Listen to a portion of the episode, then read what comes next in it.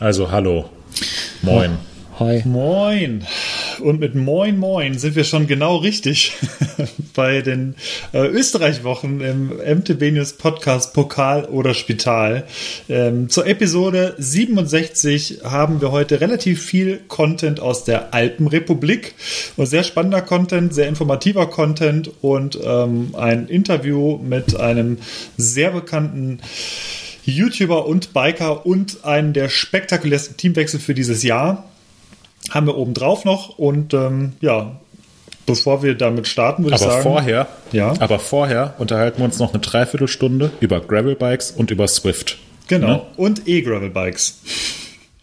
Gekaufte Redakteure, unerfahrene Tester. Und jetzt sprechen sie auch noch. Der MTB News Podcast mit Markus, Hannes und So, aller guten Dinge sind drei, nachdem wir gerade zweimal hintereinander grandios die Einleitung verkackt haben. Äh, kommt jetzt gerade Versuch Nummer drei. Herzlich willkommen zu Pokal oder Spital, dem besten Mountainbike-Podcast aller Zeiten. Heute Episode 67. Wir wollen gar nicht viel Zeit mit den Standardthemen verschwenden, weil Hannes hat es eben schon gesagt. Wir haben heute einen tollen Gast.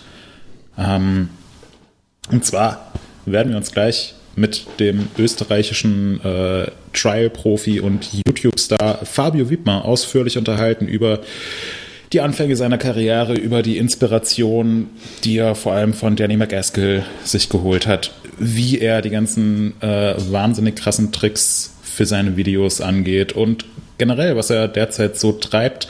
Ähm, vorher machen wir noch kurz ähm, wie immer die Getränke unserer Sendung und äh, etwas Feedback gibt es und nicht nur mit Fabio Wittmer haben wir uns unterhalten, live in der Sendung, sondern äh, es gibt noch einen, äh, einen zweiten Gast, der nicht direkt im Podcast dabei ist, äh, aber ebenfalls aus Österreich stammt.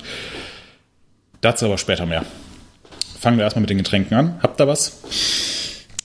Da muss Markus vielleicht äh, aufs Feedback vorgreifen, ja, was wir jetzt also, machen. Genau, okay. genau. Ähm, in, der, in den Kommentaren zur letzten Sendung wurde richtigerweise angeme angemerkt von äh, Bacon Cookie, Grüße an dieser Stelle, also. ähm, dass, äh, dass wenn wir schon nichts live trinken, weil wir uns irgendwie immer am Dienstagvormittag treffen, dann sollten wir doch vielleicht einfach äh, drei Sorten aus den vergangenen Tagen äh, vorstellen, die wir getrunken haben. Und äh, das fand ich eine super coole Idee. Und deswegen habe ich mir auch drei Sorten aufgeschrieben. Ähm, die ich jetzt kurz äh, aufzähle.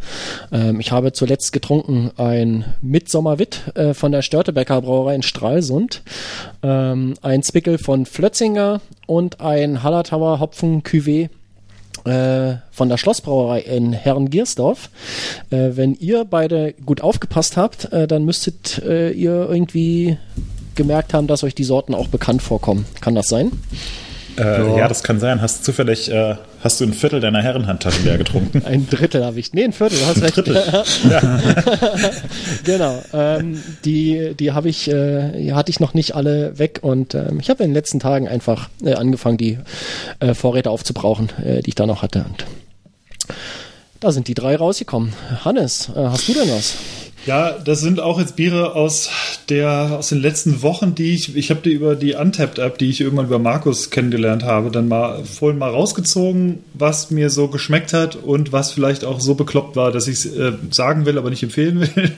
ähm, und zwar habe ich drei Biere und zwar ist das erste das Abaye Dolne Super Noël. Das ist ein, äh, wie es der Name Noël schon etwas anklingen lässt, ein Winterbier aus Belgien und das hab ich, da habe ich mich sehr lang vorgedrückt, muss ich sagen, denn es ist so eine 0,75 Liter Flasche mit ähm, Korken, also mit richtigem so einem Champagnerkorken obendrauf.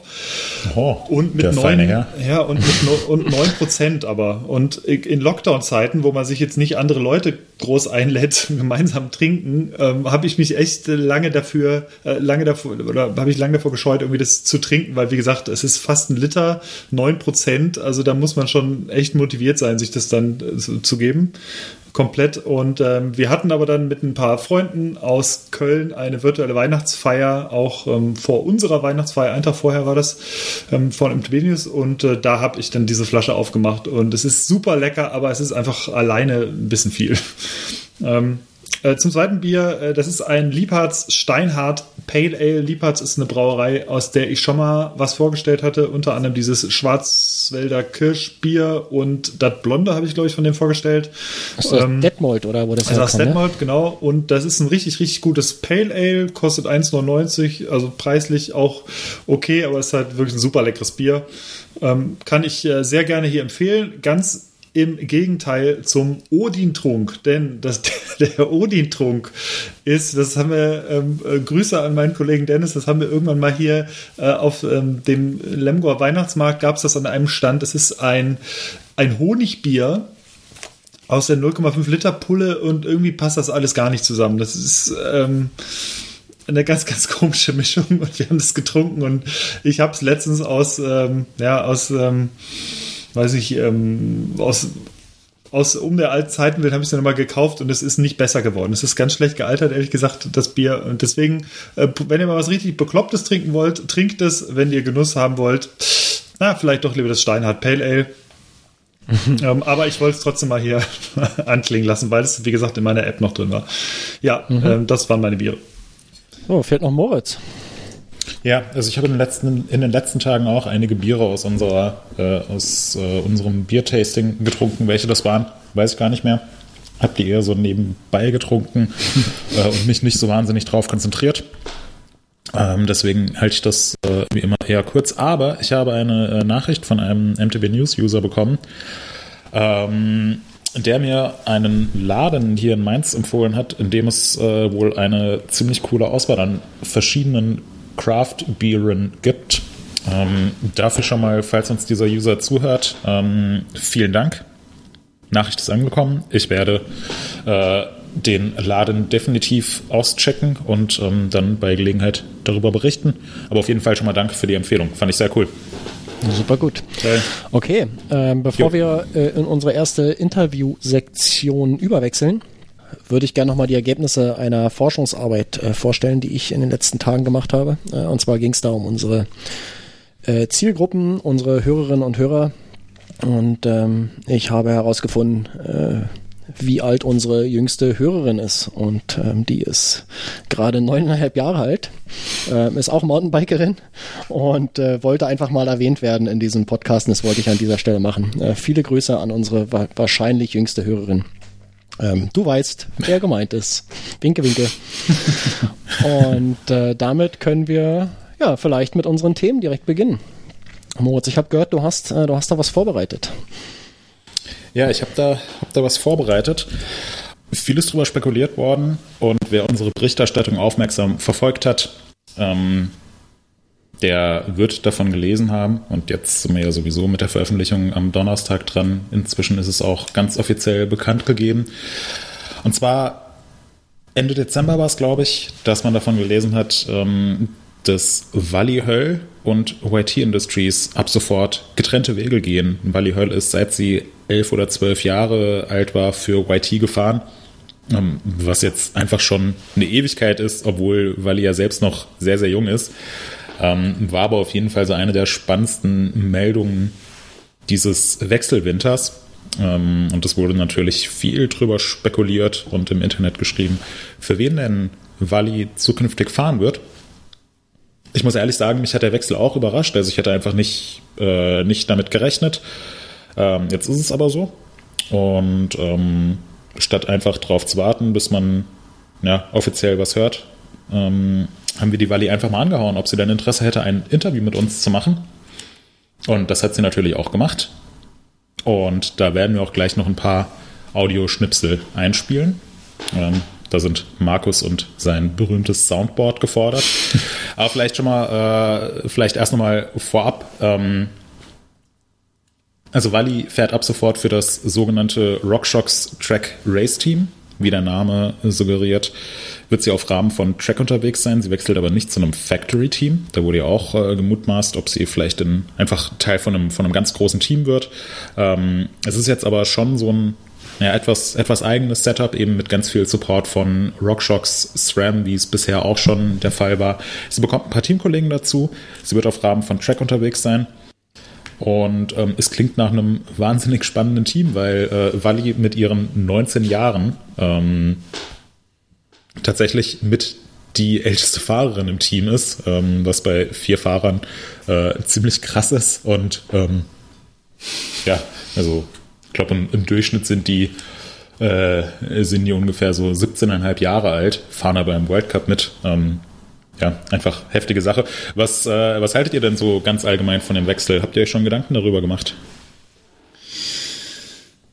Ich, ähm, ich, ich finde es insofern spannend, als dass das irgendwie recht, also es klingt nach einer sehr konsequenten Entscheidung einfach. Also ähm, ich glaube, der Vertrag, der lief ja dann jetzt auch pünktlich dann aus und ähm, dann zu sagen, okay, es, ähm, ich habe das und das erreicht. Sie hat jetzt schon in diesen jungen Jahren wahnsinnig viel erreicht und ähm, jetzt zu sagen so, ähm, ich gehe jetzt einfach noch eine Stufe weiter und ähm, gehe jetzt zu einem neuen Team, finde ich eine respektable und eine coole Sache, die natürlich immer irgendwie mit, äh, mit durchaus ja mit Unwägbarkeiten und neuen Sachen einfach irgendwie ein bisschen ähm, auch zu tun hat, aber nichtsdestotrotz glaube ich einfach eine ziemlich, äh, eine ziemlich coole Chance für sie auch ist und äh, ein cooler neuer Abschnitt. Also ich bin sehr gespannt drauf, was sie daraus macht.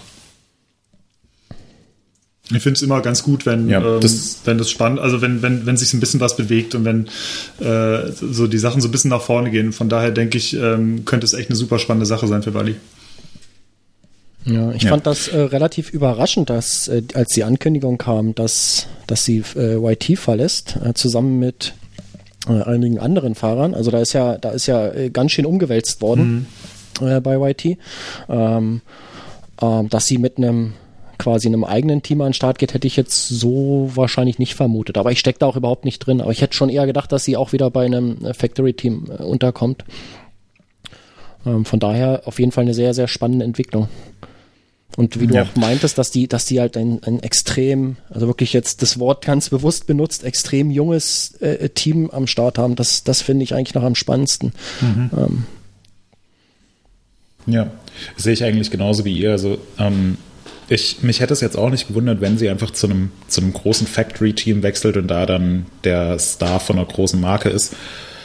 Ähm, und ich glaube, die meisten Leute haben eben schon gedacht, dass ähm, Wally vor allem mit YT sehr, sehr eng ähm, verbändelt ist, in Anführungszeichen, weil sie extrem lange eben schon für YT gefahren ist.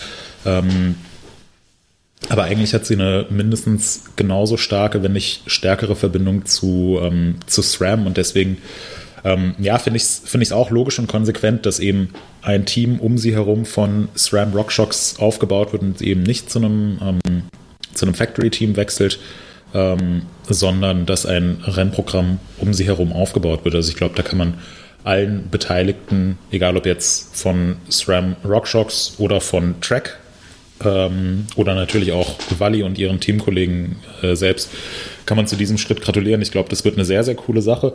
Ähm, ich habe Walli im Interview ähm, so erlebt, dass sie sich viele Gedanken darüber gemacht hat, was für sie der richtige Schritt wäre und dass es ihr nicht nur darum geht, einfach den Erfolg zu maximieren oder ihren Marktwert zu maximieren, sondern dass sie da viele Faktoren berücksichtigt hat ähm, und insgesamt eine sehr, sehr coole Entscheidung getroffen hat.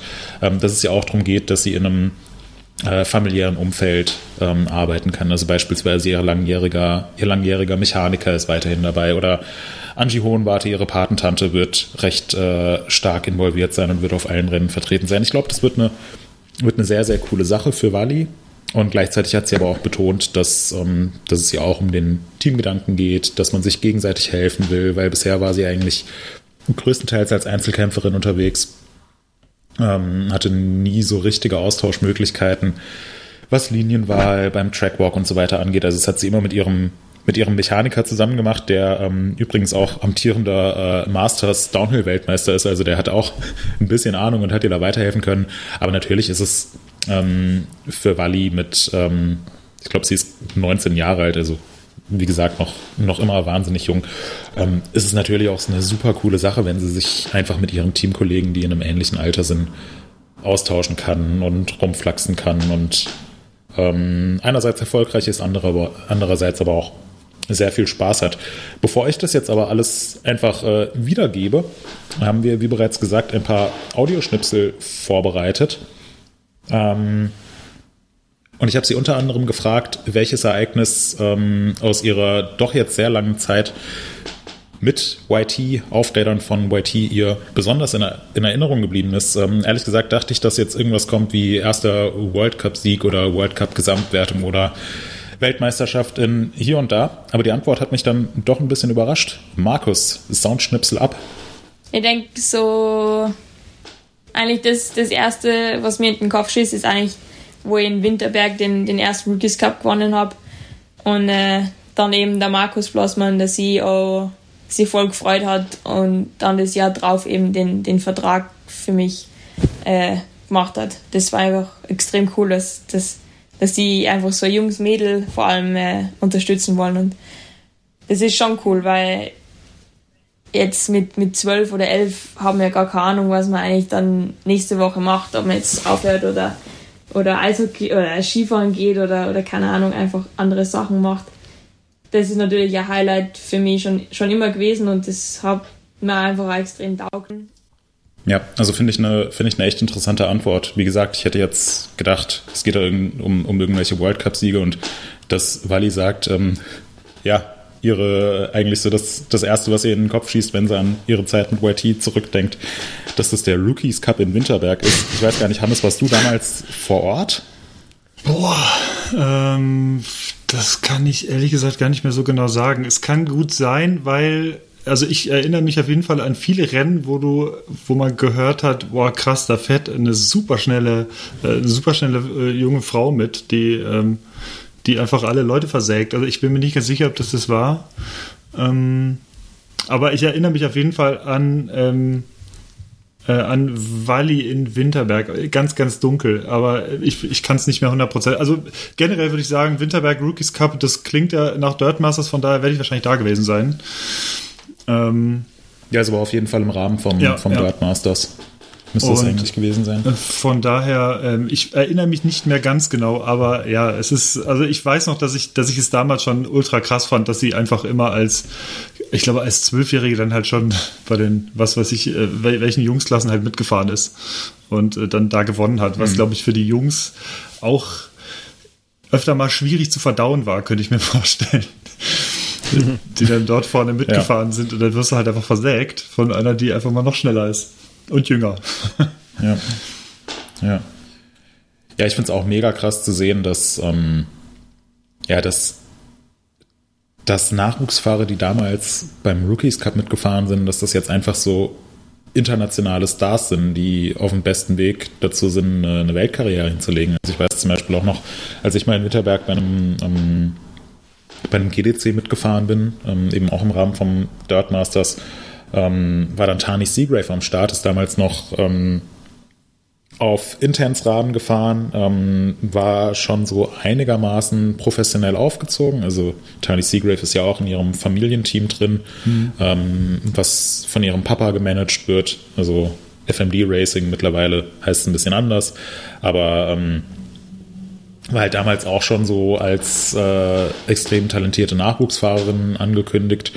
Ähm, aber es war halt damals so unvorstellbar, dass, dass da halt irgendein super junges Mädel oder auch ein äh, super junger Junge, der irgendwie 15, 16 ist, dass, dass der mal dann äh, ein paar Jahre später ähm, zur Primetime in der Red Bull-Übertragung vom World Cup läuft und äh, souverän den Sieg einfährt.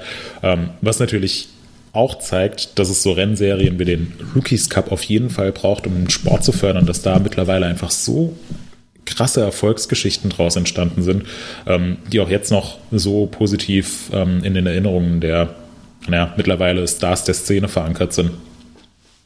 Ähm, ja. Fand ich auf jeden Fall eine sehr, sehr spannende Sache. Ähm, in dem Interview ging es natürlich auch darum, wieso sie jetzt ähm, YT verlassen hat und wieso sie sich ausgerechnet für das Team mit ähm, Rahmen von Track entschieden hat, wieso sie nicht zu einem anderen Team gewechselt ist. Markus, hast du hier die passende Antwort parat?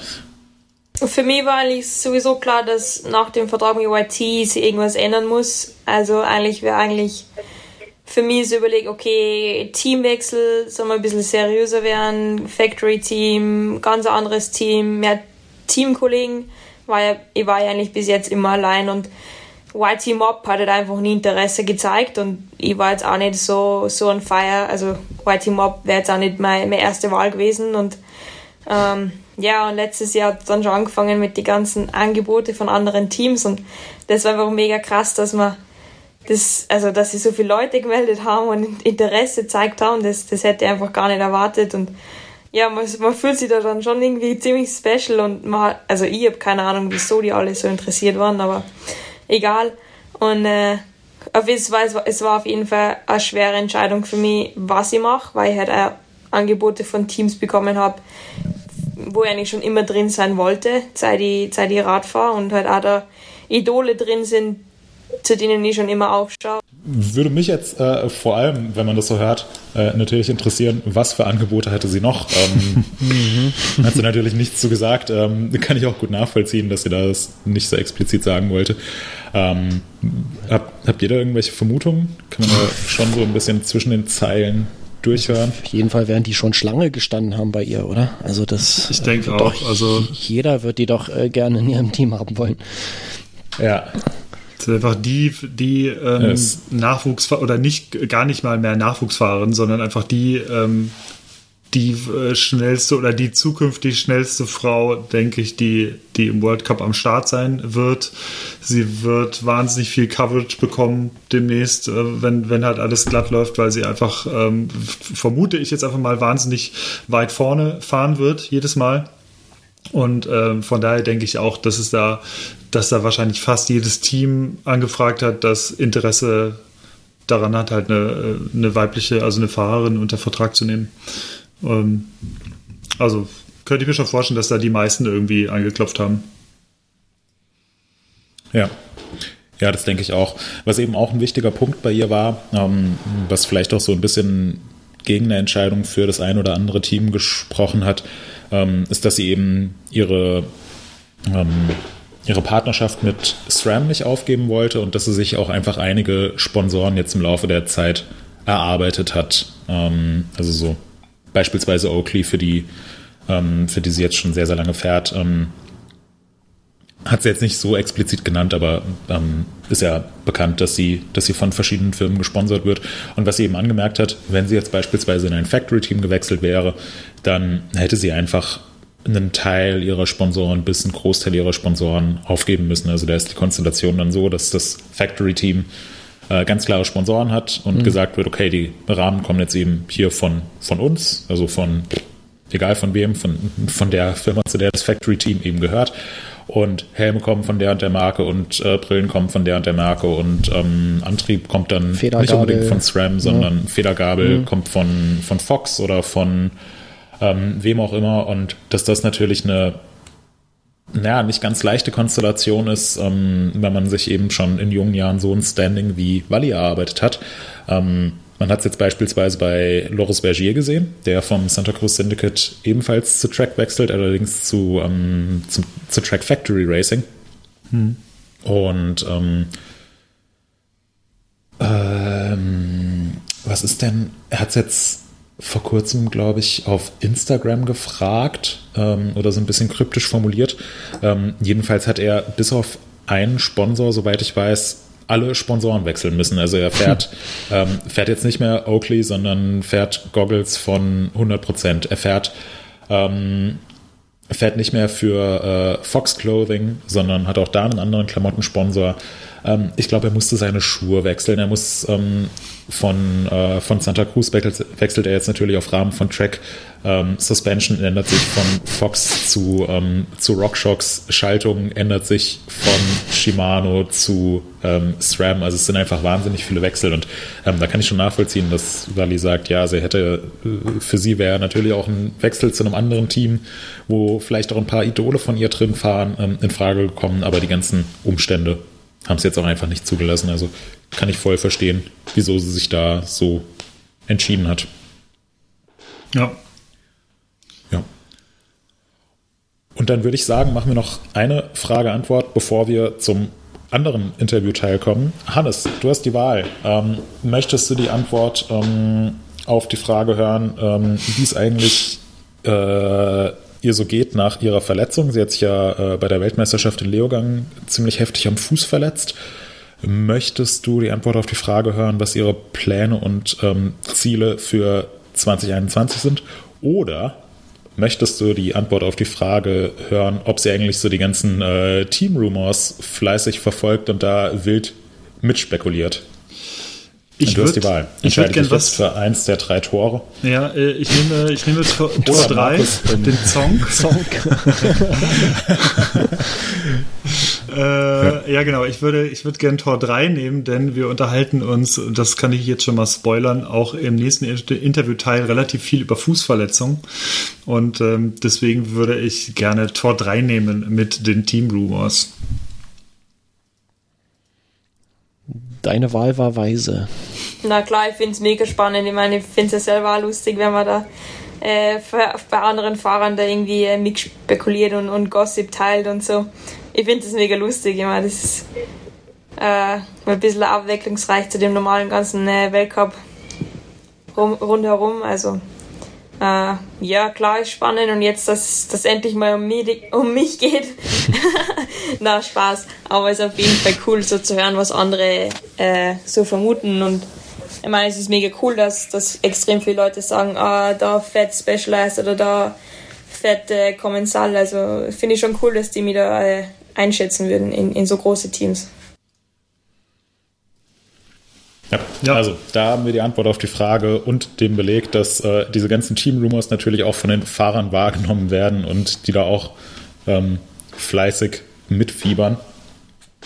Ähm, ja, finde ich, finde ich auch eine sehr spannende Sache, auch so die Einschätzung von Wally, wie sie das Ganze sieht und ähm, wie sie das, äh, das Feedback oder die Gerüchte wahrnimmt, hat sie ja gerade gesagt, dass, dass ähm, sie es cool findet, dass die Leute ihr einen Schritt ähm, zu den großen Teams zutrauen. Das werden ja auch mit den anderen Fahrern genauso gehen, wenn es da beispielsweise heißt, Nina Hoffmann, äh, Nina Hoffmann wird bestimmt ähm, zum Santa Cruz Syndicate wechseln oder was auch immer. Also muss für die Fahrer sicherlich auch eine Bestätigung für ihre harte Arbeit sein. Ja, Ja, klingt Hans, nach bist sehr, du zufrieden ich bin sehr mit zufrieden, der Antwort auf die Frage. Definitiv und ich bin vor allem sehr gespannt auf die kommende World Cup Saison und äh, wie Wally im neuen Team an den Start geht. Ist vor allem auch was völlig Neues zu sehen, weil man kennt Wally ja tatsächlich nur auf einem YT-Rad, also fast nur auf einem Tuis. Und äh, von daher bin ich sehr gespannt, wie sie dann auf äh, einem Session aussehen wird. Und wie ihr das, ja. wie ihr das gefällt da und taugt voll gespannt drauf. Ich auch. Ich und man auch. muss natürlich auch sagen, Track ist jetzt mega stark aufgestellt. Mhm. Mit äh, Wally Höll, mit Reese Wilson, der amtierender Weltmeister ist, mit Loris Berger, mit Kate Edwards, der ungefähr ähm, der krasseste Mountainbiker überhaupt ist. Also äh, gibt auf jeden Fall schlechtere Teams oder ähm, gibt, es sind ja mehrere Teams, aber ähm, da ist Track schon sehr, sehr, sehr, sehr stark aufgestellt. Ja. Ja. Was mich nochmal überhaupt ganz allgemein am Downhill World Cup interessieren würde, wie das in dieser Saison überhaupt laufen wird oder ob es halbwegs normal laufen wird. Also aktuell sieht es ja tatsächlich nicht so richtig danach aus. Ähm, aber äh, so, so, Informationen seitens der UCI ähm, oder der Teams gibt es ja aktuell auch noch nicht. Ähm, aber das ja, wird sicherlich Teams, auch nochmal. Die werden wahrscheinlich nicht besonders viel wissen. Und ja, ob die UCI da großartig was kommuniziert. Ja, ja aber das ist schon, ähm, glaube ich, wäre wär schon interessant zu wissen. Also ich, ich finde es ja, extrem klar. spannend. Ähm, ich würde mich auch, glaube ich, zu, zu keiner Vorhersage ähm, jetzt hinreißen lassen. Ähm, das ist, sieht alles äh, ja, sehr fragil aktuell noch aus. Und äh, keine Ahnung, äh, was da passiert und ob da überhaupt was passiert in diesem Jahr. Da müssen wir mal schauen. Ja, also ich kann mir nicht vorstellen, dass ähm, Anfang September ein World Cup in den USA stattfinden kann, also so mit interkontinentalen Reisen. Ähm, hm. Ist jetzt für mich eine eher ähm, abstrakte Vorstellung.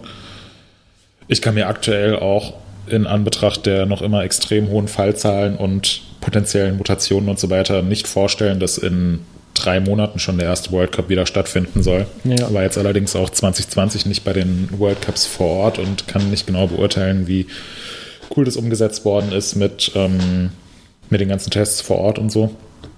Ähm, was man jetzt gerade sieht, die ganzen ähm, die ganzen Wintersportarten laufen ja wieder halbwegs normal, zwar ohne Zuschauer, aber ähm, das scheint ja eigentlich so ganz gut geregelt zu sein. Ist natürlich aber auch der riesengroße Unterschied, dass der ganze Kram im Fernsehen läuft. Und ja, ja die Veranstalter und so weiter jetzt nicht so wahnsinnig auf die äh, Zuschauereinnahmen angewiesen sind. Hm. Ich weiß nicht, wie sinnvoll das finanziell ist, äh, jetzt dauerhaft zu sagen, ja, nee, wir machen zwar den World Cup, aber halt keine Zuschauer und der Veranstalter vor Ort, der schaut in die Röhre, hat massiv hohe Kosten für die ganze Organisation und Ausrichtung, aber nimmt halt vor Ort kein Geld ein, weil Zuschauer verboten sind. Ähm, deswegen, also würde ich jetzt einfach mal sagen, dieses Jahr wird es auf jeden Fall noch relativ ungewöhnlich und ich hoffe, dass wir da mit einem blauen Auge davonkommen. Mhm. Ja. Ja, ich hatte gestern, also warum ich drauf komme, ich hatte gestern äh, irgendwo einen, einen Link vorbeiscrollen sehen, ich glaube auf Twitter oder so war das.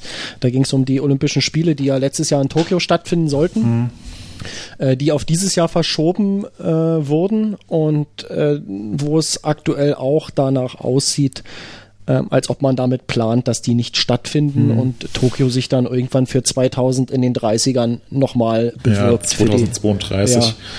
Ähm, und äh, das, da kam dann äh, die Gedankenspirale und dann habe ich halt äh, ja überlegt, was was passiert eigentlich bei der UCI in diesem Jahr, insbesondere ja. bei den Mountainbike-Disziplinen. Ja. Wobei das IOC ja nach wie vor sagt, es gibt aktuell keinerlei Gründe, die gegen eine Ausrichtung der ja, ja. Olympischen Sommerspiele 2021 im Juni, Juli sprechen. Okay. Das haben sie also, ja letztes Jahr zur gleichen ja. Zeit auch schon gesagt. Also das ist halt, und dann heißt es halt acht Wochen vorher, ja, irgendwie auf einmal überraschend geht es doch nicht. Also ist, ist ja klar. Aber was, was willst du auch sagen? Also, Surprise! Du kannst halt, also ich stelle mir die Situation. Du kannst jetzt nicht sagen, es wird nicht stattfinden, nee, ne, wenn, wenn es noch nicht 100% ausgeschlossen ist. Es nee. ist schon klar, warum sie, warum sie damit, äh, da wollen sie jetzt eben auch die Öffentlichkeit nicht unruhig machen. Da steckt ja auch wahnsinnig viel Geld äh, hinter mit Sponsoren ja, und allen. Also eben, du, das, eben. Ich, ich will nicht in der Situation sein jetzt gerade, das äh, hm. zu entscheiden. Die werden im Hintergrund alle Hände voll zu tun haben, da jetzt, also keine Ahnung. Ich, ich weiß es wirklich nicht. Ähm, es, hm. es wäre sicher, also ich sag mal sowas wie jetzt jetzt die Handball-WM, die ist, das ist natürlich eine weitaus kleinere Veranstaltung, ähm, die ist jetzt in Ägypten, äh, hat die stattgefunden. Da hatten sie massive Probleme mit äh, ich glaube, im vier Teams, die bereits in der Vorrunde abreisen mussten, weil zu viele Corona-Fälle äh, Corona drin waren, weil die alle dann doch die Blase wohl nicht so dicht gehalten hatten. Und äh, ich sag mal so, das Problem bei Olympia ist, dass Olympia natürlich sehr von den Zuschauern, von dem Erlebnis vor Ort, von der von dem Flair in der Stadt und so lebt. Und das ähm, würde halt eine wahnsinnig leere Veranstaltung werden mit wahrscheinlich keinen bis sehr, sehr, sehr wenigen Gästen. Man kriegt es sicherlich hin, mit sehr, sehr großem Orga-Aufwand da alle Athleten zu testen und irgendwie in der Blase zu halten. Aber boah, also das ist nochmal so, mhm. den Aufwand will und kann ich mir gar nicht vorstellen, der jetzt dahinter stecken würde, wenn man das wirklich mit Tests und so weiter alles durchzieht. Puh, also ja. schwierig. Ja. Also es wird wahrscheinlich nur helfen, abzuwarten mhm. und zu schauen, was passiert. Aber äh, ja, wie ich immer so schön sage, es, äh, es ist sehr spannend mhm. und ich bin auch gespannt, was da passiert. Ja. Okay. So. Dann würde ich sagen, schalten wir mal rüber zu unserem Interview, was wir, und das wollte ich schon immer sagen, dieses Interview haben wir im Vorfeld der Sendung aufgezeichnet.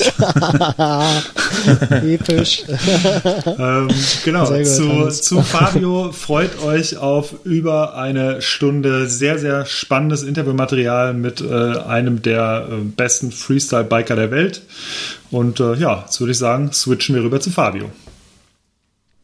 Ja, wir haben heute einen hochkarätigen Gast im Podcast Pokal oder Spital von MTB News und zwar ist es Fabio Wittmer, der jüngst seine 6 Millionen Abonnenten auf YouTube geknackt hat und äh, der aktuell äh, leider nicht so viel auf dem Rad ist, wie er sich wahrscheinlich wünschen würde. Und äh, ja, wir werden ein bisschen uns, uns ein bisschen mit ihm unterhalten und ich sage an dieser Stelle erstmal Hallo Fabio, guten Morgen. Ja, servus, guten Morgen. Freut mich, äh, dass ich bei euch da sein kann. Zumindest, zumindest verbunden über Call. Da trägt dir die gute Laune schon rein, mega. ja, das. so ist ja, ich habe es gerade schon kurz angesprochen. Äh, wie geht's dir gerade? Bist du schmerzfrei oder eher gerade nicht so? Ähm, ja, so momentan geht es eigentlich wieder ganz gut äh, äh, voran und wieder ein bisschen bergauf. Ich äh, habe ja da ähm, eine Verletzung im ähm, Sprunggelenk in unterem zugezogen bei einem Motocross-Sturz in Frankreich und das war dann doch ein bisschen, bisschen komplizierter wie vorher gedacht und jetzt hat es einfach wahnsinnig lang gebraucht. Habe dann OP vor ähm, zwei Monaten eine gehabt und dann äh, eine zweite jetzt mal noch vor einer Woche. Und jetzt geht es eben langsam wieder bergauf. Bis jetzt habe ich eigentlich überhaupt nicht auftreten dürfen, was halt echt sehr, sehr, also sehr, sehr mühsam war. Ähm, vor allem, wenn man so aktiv normalerweise ist wie ich, dann, dann kann es schon mal manchmal ein bisschen schwer werden. Aber nee, jetzt geht es eigentlich langsam voran und jetzt ähm, eben folgen die Wochen, wo ich langsam aufbauen darf und wo ich wieder ein bisschen Druck drauf geben darf. Von dem her bin ich eigentlich mal relativ motiviert, dass das alles wieder wieder ja, hinhaut und alles wieder klappt. Und dann sollte ihr hoffentlich in ein äh, paar Wochen und ja, oder ein paar Monaten wieder komplett fit sein. Ja, hoffen wir, dass es eher ein paar Wochen werden. Ähm, ich habe mir das Video nochmal angeguckt, das war ja in deinem Best-of auch drin. Äh, uns ist unter anderem aufgefallen, dass es, oder mir ist es aufgefallen, dass es fast ein bisschen aussieht wie ein Puzzle. Das sieht schon ganz schön zerstückelt aus da irgendwie im, auf dem Röntgenbild. Ähm, ja. also, äh, es, es war, wie, ja. Ja.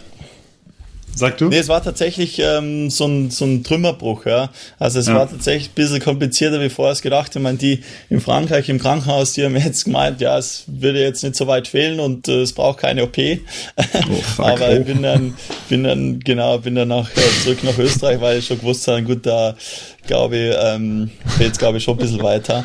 Und dann, ja, genau, haben die dann diagnostiziert, dass ähm, eben so eine Trümmerfraktur ist und dass er halt auf jeden Fall OP braucht. Ähm, aber nee, wie, wie gesagt, dass er dem das echt super wieder hinkriegt, muss ich sagen. Also da sind wir eigentlich alle relativ happy drüber.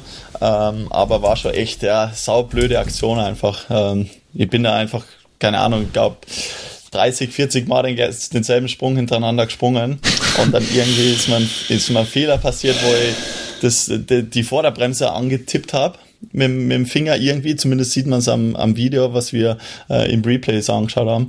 Und ja. dadurch ist das Bike nicht mehr zurückgegangen und dann bin ich irgendwie abgesprungen, aber das Ganze ist so schnell gegangen, dass ich mir ehrlich gesagt nicht mehr so richtig dran erinnern kann. ähm, aber nee, ist schon manchmal krass, ja, also kann schon echt schnell gehen.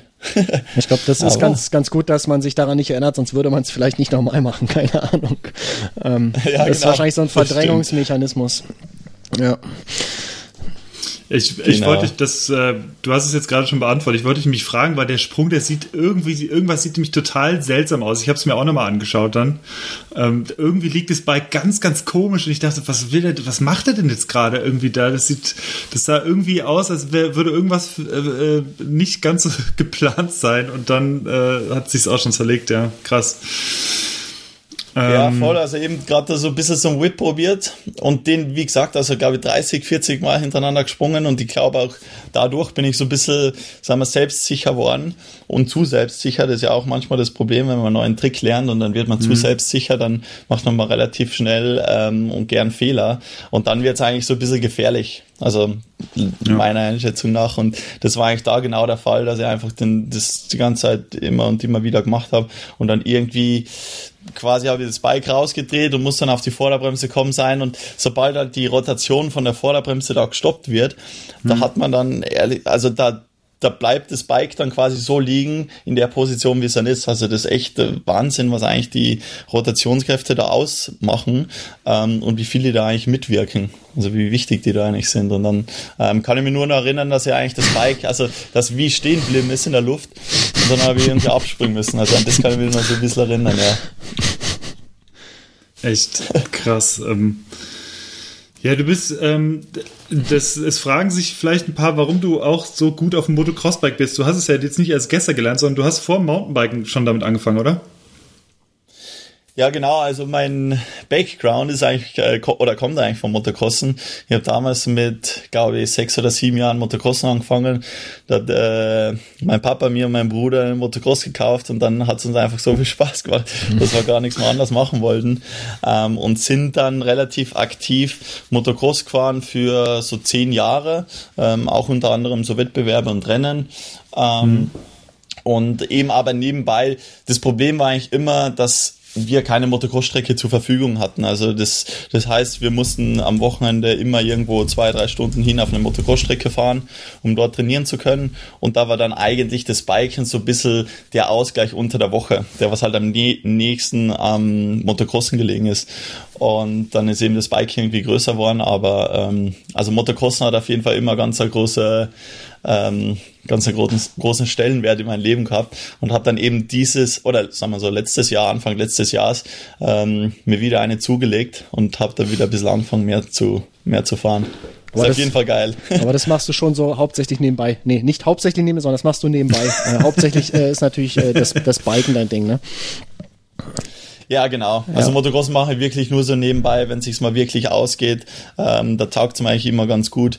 Äh, manchmal gibt es so Phasen, da kann ich vielleicht mal ein bisschen mehr zum Fahren und dann halt wieder mal für ein paar Monate nicht. Also es ist wirklich äh, ja, voll zum Spaß und zum Ausgleich. Okay, aber da hast du jetzt irgendwie nicht Ambitionen äh, zu wechseln oder sowas. Ähm, du siehst, du siehst Nein, dich. ja, kann ja sein, dass du sagst, hey Mann, das ist, ist jetzt doch irgendwie so geil. Ähm, ich hänge das Mountainbiken äh, oder das, das Trialen an den Nagel und, und fahre jetzt nur noch Motocross. Ähm, das, das eher nicht, oder? Na, also ich muss schon sagen, also Motocrossen ist ja wirklich, also wirklich richtig, richtig geiler Sport und da macht da wahnsinnig viel Spaß. Ähm, aber also das Bike will jetzt niemals irgendwie auf die Seite legen, also ja. das hat immer Priorität, weil einfach, ich meine klar, also Motocrossen ist total, also macht echt viel Spaß, voll die Action, wirklich viel Adrenalin, aber das äh, eine Gefühl, das man halt am Bike kriegt, wenn man einfach am also wenn man fahren geht und man kann halt wirklich gefühlt auf dem Trialbike machen und lassen, was man will und halt so alltägliche Gegenstände zum, ähm, zum Spielplatz machen, das ist halt eigentlich das, was mich, sagen wir, am meisten fasziniert an dem Sport. Und ähm, von daher will ich, glaube ich, ja. niemals auf den Nagel hängen. Und das lässt sich eigentlich ganz cool so verbinden. Ja. Und das macht eigentlich, glaube ich, auch mir so am meisten Spaß, einfach die Abwechslung. Ja, super cool. Ähm, ich würde gerne noch mal ganz kurz ein bisschen zurückgehen. Ähm, jetzt waren wir schon äh, voll drin in dem, was du machst. Ähm, wenn du abends äh, in einem Hotel an der Bar sitzen würdest und äh, kommst mit jemandem ins Gespräch, äh, der dich nicht kennt, ähm, wie würdest du dich da eigentlich vorstellen und, und äh, was würdest du sagen, was du beruflich machst? Ähm, gute Frage, gute Frage, aber ich glaube, ich würde einfach sagen, dass ich äh, ja, professioneller Mountainbiker bin im Grunde. Das ist eigentlich so, wie das in, also wenn mich jetzt jemand fragt, der, der mich nicht kennt, dann sage ich eigentlich meistens, ähm, ja, dass ich professioneller Mountainbiker bin und dass ich äh, gerade in die Freestyle-Richtung was mache, weil dann können sich die meisten ein bisschen was ähm, drunter vorstellen. Ja, ist ja auch relativ, genau. ist ja, genau, ich glaube, expliziter kann man es wahrscheinlich gar nicht genau sagen, weil du ja extrem umtriebig bist, was auch so deine Räder angeht und deine unterschiedlichen Videos. Ähm, da, ähm, und da kommen wir auch nochmal, ich würde es ein bisschen anschließen, und zwar würde ich auch nochmal so ein bisschen an den Anfang gehen. Und zwar, ich habe auch vorher nochmal ein bisschen recherchiert. Wir haben auf MTB News vor neun Jahren das erst, den ersten Artikel mit einem Video von dir gebracht. Äh, das war Street Trial 2012. Ähm, Na cool.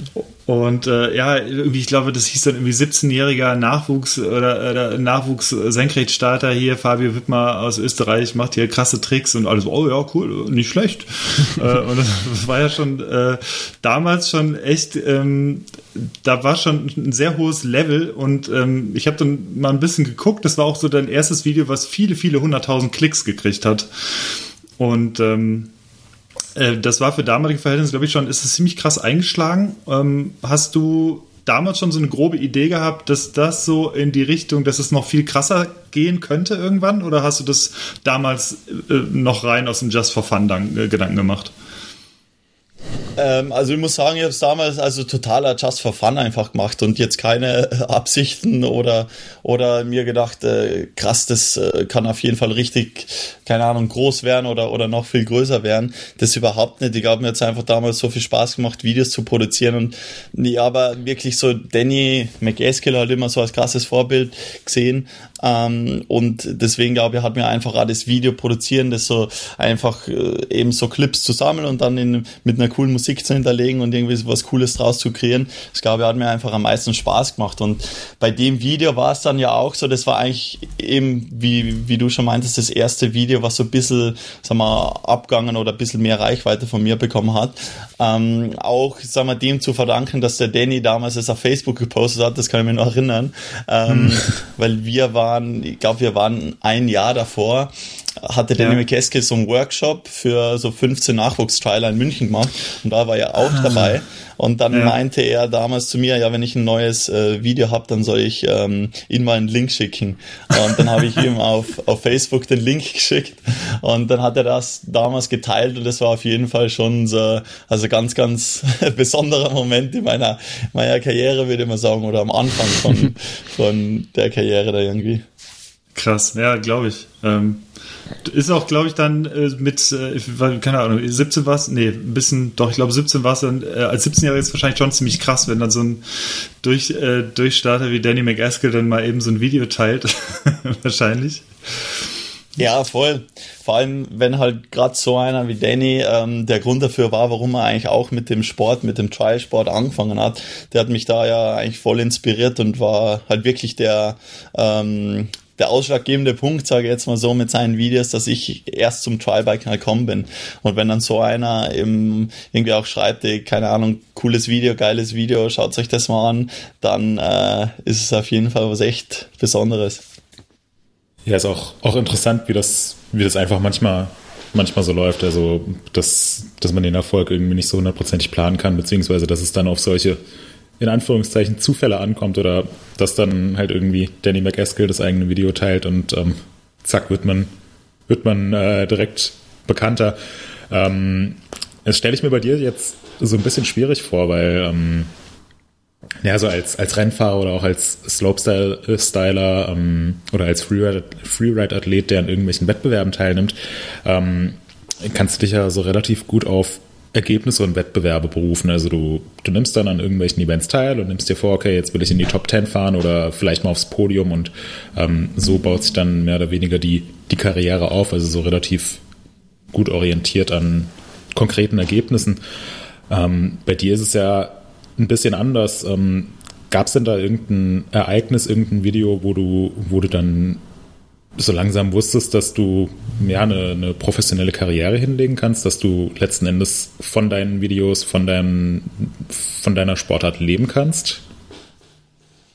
Mm, also ja, genau. Also im Grunde, also wie jeder andere, sagen wir, Wettkampfsportler, glaube ich, ist bei uns, also bei so Leuten, die ja dann so ein bisschen mehr auf Content einfach äh, kreieren gehen, ähm, ist eigentlich der Anspann ja irgendwo auch der gleiche. Also jeder will halt, sagen wir mal, irgendwie sein Bestes geben und ähm, bei den anderen ist halt eine gute Platzierung. Bei uns ist halt vielleicht ein neuer Trick zu lernen oder ähm, eine neue Line zu fahren und ähm, ähm, da hat man eh eigen, also im Grunde schon so ein bisschen die gleichen, ähm, die gleichen Ziele, was das angeht. Aber ähm, ich sage mal so, mein ausschlaggebend das Video, wo ich damals dann wirklich gedacht habe, gut, da, da kann er wirklich, keine Ahnung, vielleicht kann ich mal davon leben, war, glaube ich, so das äh, Fabulous Escape 1, was ich bei mir zu Hause im Dorf mhm. gedreht habe, ähm, wo ich über so Hausdächer und so drüber fahre und von der Polizei abhaue.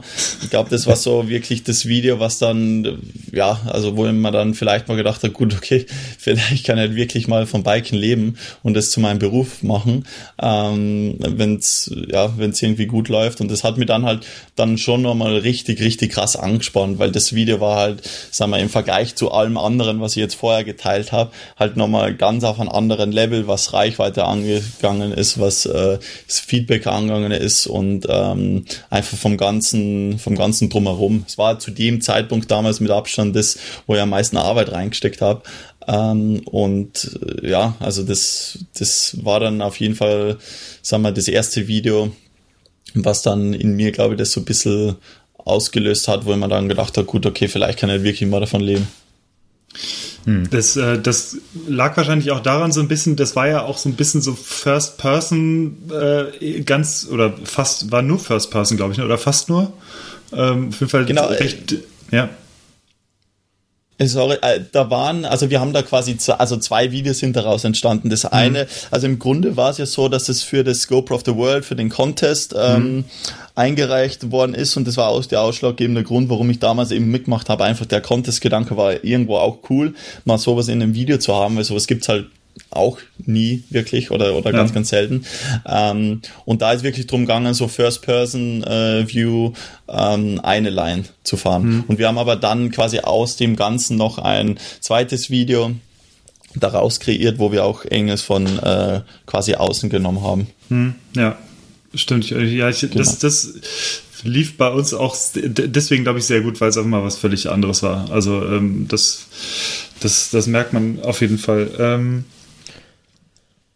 ich habe auch noch eine Frage und zwar ähm, fiel mir gerade so ein, weil wir vor, ich glaube, vor einem knappen Jahr hatten wir ein Interview mit Danny geführt auch und äh, da ging es auch um Tricks, weil du gerade gesagt hast, ja, also es, gibt, es sind halt irgendwie gerade so, es sind ja meistens so wirklich so die Ideen, die oder die die neuen Ideen, die so ein Video auch erfolgreich machen neben neben Tricks.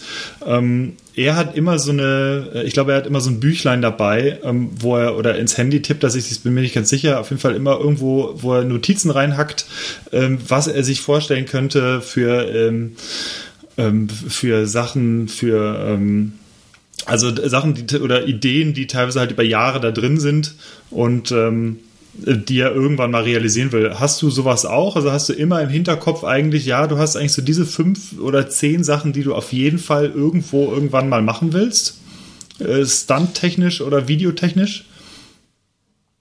Ja, also so als, äh, als Biker, glaube ich, wie oder wie, wie auch Danny ist, da hat man halt über den ganzen Tag eigentlich immer wieder mal Ideen. Also manchmal mhm. ist echt krass, da kriegt man echt ganz, ganz viele Ideen über den ganzen Tag. Und ähm, die muss man sich halt irgendwo notieren, weil die vergisst man immer. Also früher, ja. da habe ich ja Momente gehabt, da habe ich richtig coole Ideen gehabt und da haben wir dann am Abend gedacht, ey scheiße, was, was, was habe ich da jetzt nochmal gedacht oder, oder was war denn nochmal die Idee und bin einfach nicht mehr drauf gekommen. Weil das sind manchmal so kurze, so kurze, ich sag mal, Geistesblitze Witze, ähm, die echt coole Ideen sind und wenn man sich die nicht aufschreibt, dann vergisst man sie und deswegen, also ich schreibe sie jetzt bei mir halt immer quasi aber auf dem Handy so einen Notizenblock, da schreibe ich mal die ganzen, ähm, die ganzen Ideen rein und dann vor den Videos ähm, bin ich auch so, dass ich die Sachen dann meistens aufzeichnen gehe und mir mhm. einfach so ein bisschen ein besseres äh, Bilder zu verschaffen. Und ähm, da macht man eben auch ganz viel mit so ja, kleinen Strichzeichnungen, eher so wie Stanley eigentlich voll macht. Das hilft dann da halt wirklich, ähm, wirklich schon viel und da sammeln sich halt richtig viel Ideen, wo man dann zwei Monate später nochmal drüber schaut über alle und dann sich vielleicht denkt, hey, gut, die Idee ist eigentlich echt scheiße oder die Idee ähm, geht gar nicht oder die Idee ist vielleicht besser, als wie man sie am Anfang gedacht hat. Ähm, das ja ganz cool, wie sich das manchmal über, über so einen gewissen Zeitraum dann ein bisschen verändert, ähm, die Wahrnehmung von gewissen Ideen. Aber im Grunde klar, also wir haben oder ich habe da schon echt viele, sagen wir auch so kleinere Ideen. Ähm, die auf so einer Liste stehen und dann ähm, ja werden die halt, dann habe ich halt quasi meistens noch eine Idee zu einem Video, zu einer Story und dann versuche ich halt anhand von der Story, anhand von dem Video die Tricks so ein bisschen ähm, hm quasi einzureihen oder einzugliedern, mhm. wo die denn gut hinpassen würden. Und das äh, ist manchmal recht spannend. Also sowas zum Beispiel, dass du denkst, ach Mensch, man könnte eigentlich hier von einem Hausdach runterspringen in den Baum rein, wenn man eine Matratze drauflegt. ja, die, die, die, die Idee ist mir tatsächlich bei einer Party gekommen. Also, wir haben so eine Hausparty bei uns gemacht und ähm, und dann bin ich irgendwie, weiß auch nicht, warum auf die Idee kam, oder dann wollte sie, dass mein, dass mein Mitbewohner mit dem äh, Motorradanzug im Baum reinspringt, weil man gedacht hat, dass der so viel, dass der so viel ähm, Äste hat, dass der das locker abfedert. Er hat es dann nicht gemacht, aber dann haben wir gedacht, gut, das, äh, vielleicht könnte das mit dem Bike irgendwie funktionieren. Und dann bin ich auf die Idee mit der Matte gekommen. Und dann äh, hat es schlussendlich, äh, also das so geklappt hat, hätte ich mir eh nicht gedacht. Aber es war schon ganz witzig. Hat man da, äh, aber man hat schon Muffensausen. Also selbst du hast dann Muffensausen, wie es dann äh, so beim ersten Versuch, wenn du dann mit dem Rad reinspringst, oder? Also wie, wie, weil du kennst ja. ja die Physik nur ansatzweise dann, wie es am Ende laufen wird wahrscheinlich. Ja, voll. Also ich meine, man geht sich halt das Ganze immer theoretisch mal durch und denkt sich das im Kopf mal durch. Und ähm, gut, wenn man so und so landet, dann soll es so und so ausgehen. so denkt man halt sehr, sehr viel ähm, und versucht halt so die Szenarien immer wieder im Kopf abzuspielen. Aber es ist schon immer so ein kleiner Nervenkitzel, also das auf jeden Fall. Ähm, vor allem eben gerade bei so Sachen, die halt ähm, die halt jetzt nicht so, also die halt sehr weit vom normalen Riding jetzt abweichen, ähm, da ist halt ganz viel so einfach das Gespür halt so ein bisschen dabei. Also, dass man auch so ein bisschen auf sein, sein äh, Gefühl so ein bisschen hört und schaut, äh, okay, äh, also kann ich mir das jetzt im Kopf vorstellen und funktioniert es so? Und meistens ist halt so, wenn ich mir es tatsächlich im Kopf eigentlich ganz gut vorstellen kann und den Ablauf so abgehen kann, dann, äh, dann funktioniert es ja irgendwie meistens. Und ähm, genau, da ist man aber auf jeden Fall auch immer wieder ähm, voll aufgeregt und hat ein bisschen, hat ein bisschen äh, ja, ähm, Herzrasen. Aber das macht es ja dann immer irgendwie aus. Also wenn man gerade das Gefühl am Anfang hat und dann halt sowas dann schafft, dann ist es schon immer, sagen wir, ein richtig cooles Gefühl. Hast du, hast du da, hast, ähm, ja, hast du da irgendwelche, irgendwelche Strategien, irgendwelche Tricks, wie du, oder äh, naja, Ansätze, wie du, wie du deine Stunts, wie du deine Tricks dann ähm, wirklich in der Praxis umsetzt. Also bei Slopestyle, dann kennt man es ja, dass wenn die sich jetzt vornehmen, ich will einen ähm, 720 Double Backflip springen, dass die das dann halt nicht direkt auf Dirt versuchen, sondern ähm, erstmal im Foam Pit und dann auf eine äh, auf, auf eine Gummilandung und sich so halt hocharbeiten, bis sie den Trick im Prinzip gut können. Und erst dann versuchen sie es auf, also wirklich auf, auf hartem Untergrund. Ähm, bei dir stelle ich mir das ein bisschen schwierig vor. Also überlegst du dir einfach so, kannst du dir das vorstellen und wenn du dir das vorstellen kannst, dann machst du es auch? Oder wie ist da dein Ansatz? Also im Prinzip schaue ich natürlich schon immer, dass ich äh, eben die Sachen, wenn sie jetzt wirklich ein bisschen ähm, wir, aufregendere Sachen sind, dass ich die irgendwie probiere, dass ich da äh, mir ein gutes Trainingssetup schaffe oder dass ich da mal mit äh, Matten irgendwie alles umhüll, dass es ein bisschen safer wird, vor allem zum Trainieren. Aber es muss auch sagen, manchmal, vor allem beim Trialbiken ist halt auch so, dass da wird es halt schwierig, ein richtig safes Setup zu schaffen für den mhm. ersten Versuch. Das ist ja manchmal fast, sagen wir, unmöglich, außer man würde halt irgendwo das Setup genauso nachbauen und dann ähm, quasi halt alles mit Matten verkleiden. Ist aber in der Praxis eigentlich relativ schwierig. Und bei mir ist halt so, also ich stelle mir halt sehr, sehr viel im Kopf immer vor und gehe halt den ganzen Ablauf immer und immer wieder in meinen Gedanken durch und stelle mich da dann irgendwie auch immer so an unterschiedliche Positionen jetzt von einem Spot. Ähm, und gehe dann quasi eigentlich alles äh, oder schaue mir dann quasi mich selber von so einer Außenperspektive immer an, wie ich jetzt den, den Trick so mache. Ähm, und versuche das mir immer wieder vorzustellen und stelle mich an unterschiedliche Positionen und dann schlussendlich halt auch zu meinem, sage mal, ähm, zu meinem Startpunkt und versuche dort halt, keine Ahnung, 40, 50 Mal immer dieselbe Bewegung abzu, ähm, abzugehen im Kopf. Und so sieht eigentlich sehr häufig, sagen wir mal, ein Training jetzt bei mir, ähm, was jetzt so ein bisschen spektakulären Trick angeht, dann äh, aus. Das heißt, ja. das äh, Visualisieren spielt da bei dir eine ganz große Rolle. Ja, genau. Also sehr, sehr große Rolle, ja. Ich meine, klar gibt's da natürlich Tricks, die muss man einfach vorher irgendwo in einem Foam-Pit probieren ähm, oder auf, eine, auf einem Resi probieren. Das ist natürlich eh klar, aber wenn es dann schlussendlich wirklich zum Trick auch kommt, dann ist halt das Setup, manchmal auch nochmal ganz was anderes oder allein schon, allein schon, wenn jetzt die Umgebung, wenn jetzt außenrum irgendwie, ähm, sagen wir, anstatt Gras Beton ist, aber die Landung gleich bleibt, macht das für den Kopf halt ganz, ganz viel aus. Ähm, und es kann da manchmal sehr, sehr große Rolle spielen. Und das ist halt sehr, sehr wichtig, dass man sehr viel visualisiert und sehr viel im, im, im dass man im Kopf klar ist. Ich wollte da bei, nach Beispielen mal fragen, wo du sowas hattest, so ein, so ein Do-or-Die-Moment im Endeffekt aus Videos. Und mir ist dann auch selber einer eingefallen, wo ich dich mal fragen wollte, ob das da auch zutrifft. Und zwar ähm, in Whitmer's Law bist du so eine sehr, sehr steile Schräge mal runtergefahren und musstest dann rechts auf so eine Überführung wieder draufspringen und links ging es nochmal so sechs Meter runter ähm, auf dem Boden. Das hattet ihr, glaube ich, in den äh, in den äh, im Making of hattet ihr da einen LKW, glaube ich, hingestellt mit einer Matte drauf, wo du im Zweifelsfall irgendwie drauf fallen könntest, aber das war dann im richtigen Dreh wahrscheinlich schon auch so ein Ding, was heftig war, oder? Ich weiß nicht, ob du äh, dich ja, erinnerst. Das war auf jeden Fall so, ja klar, das war auf jeden Fall so ein, äh, eine Situation, wo das, glaube ich, voll ähm, zum Tragen kommen ist, also vor allem auch viel so Visualisierung und, und Einschätzung. Weil man im Grunde hat man eben so ein Setup vor sich und dann denkt sich, dann denkt man sich, okay, gut, ähm, das kann eigentlich schon funktionieren, wenn alles passt. Wenn, wieder, wenn, wenn jetzt nichts daneben geht, dann, dann sollte es, sagen wir, problemlos machbar sein. Und dann ist halt so immer die Frage, okay, gut, was kann man machen, um das Ganze, sagen wir, ein bisschen safer für den ersten Versuch zu machen. Und dann ist halt manchmal schwierig, also gerade bei solchen, bei so einem Setup, wo es eben links mal glaube, es waren so sieben, acht Meter runter geht, ähm, wenn man jetzt keine Kurve fährt, wie man das halt safe macht. Und dann kommt man halt auf so Ideen wie, gut, wir stellen halt das, unseren, äh, unser Transporter daher und haben oben eine Matte drauf. Im Fall der Fälle wäre es wahrscheinlich jetzt, also wäre es jetzt halb so schlimm ausgegangen, sagen wir mal so. Aber ist natürlich schon so was, was, äh, wo man einfach auch irgendwo ein bisschen Angst dabei hat, wo man sich auch mal ein bisschen anscheißt, wenn man dann oben steht und sich dann denkt, oh scheiße, in welche, in welche Situation habe ich mich da schon wieder reinbegeben. Das kann schon auch manchmal vorkommen. Ähm, Nee, aber es ist dann so, wenn man da wirklich im Kopf halt stark ist und dann die Situation immer, immer wieder visualisiert, dann, äh, also dann will man halt einfach das Gefühl verspüren, dass man es schafft und dass man sowas irgendwie ja umsetzen kann, weil man hat halt irgendwie viel Arbeit reingesteckt und man denkt sich dann halt einfach so, gut, das wird halt echt cool, wenn es funktioniert und mhm. ähm, einfach um das quasi halt da irgendwo zu verspüren, da geht man dann halt da irgendwo viel Risiko ein und ich sag mal so, wenn man sich dann gut einfach vorstellen kann im Kopf ähm, und wenn man sich sicher ist, dass es funktioniert, dann äh, kann man, sagen wir mal, das Risiko eindeutig minimieren. Ich meine, dass es ganz verschwindet, wird sowieso nie der Fall sein.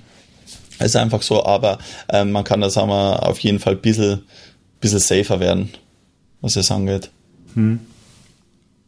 Genau. Ähm, können das, äh, können das Leute, denen du sowas erzählst oder die deine Videos sehen, also wenn man jetzt, keine Ahnung, so die Urban Freeride Videos, die sind ja auch sehr haarig teilweise, wenn es, also da geht es ja sehr, sehr schnell diese ganzen Treppen runter und da ist ja immer so schnell von Leuten, die nicht so in diesem Mountainbike-Ding drin sind, oh Gott, das ist ja lebensgefährlich und so. Wie, wie erklärst du denn so Leuten, keine Ahnung, ähm, Freunden, die vielleicht dann irgendwie nicht so bike-affin sind oder so, dass, dass du da einfach, ich sag mal, auf einem anderen, ähm, in, in einem anderen Modus bist und auf, einfach auf einer anderen Ebene bist und das auf einer anderen Ebene quasi bewerten kannst, dass es, ähm, ähm ich, oder ich sag mal, dass, dass das Limit quasi äh, für dich ein anderes als ist für, als für, für normale Biker oder, oder normale Menschen. Ähm, hast du da so ein ähm, keine Ahnung, so, so eine Herangehensweise, wo du sagst, so, das, ähm, ich weiß, dass ich das schaffen kann, weil einfach mein Limit oder mein eigenes Limit ähm, so hoch ist, weil, und ich weiß einfach, dass es funktionieren wird.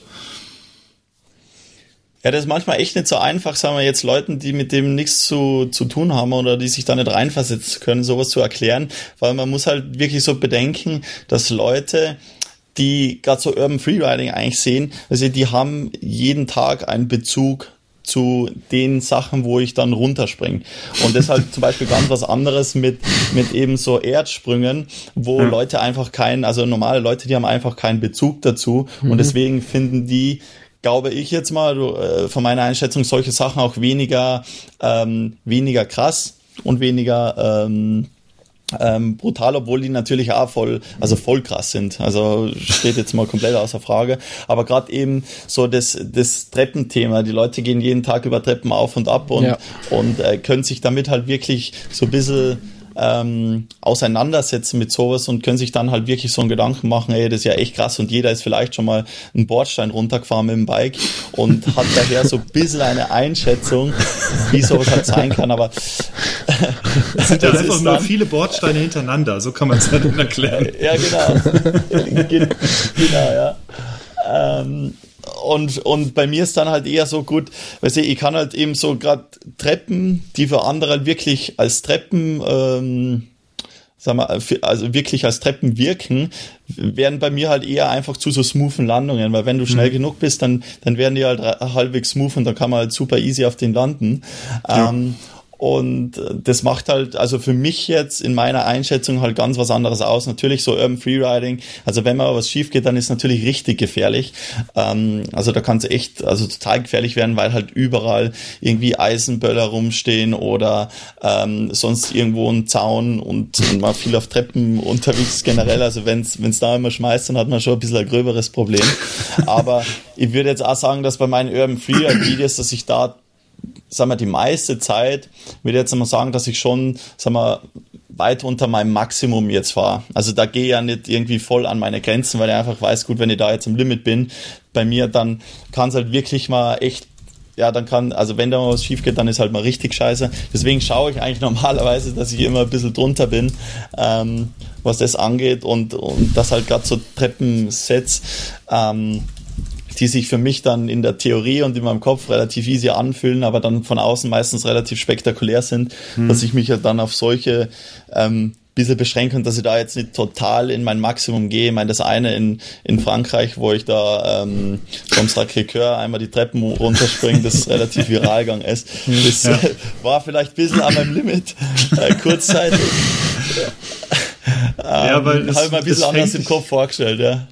Ja, äh, es fängt dich ja dann auch so gerade noch so in der, im dritten Set, glaube ich, dann noch mal so gerade. Das ist, ist schon wild auf jeden Fall, ja.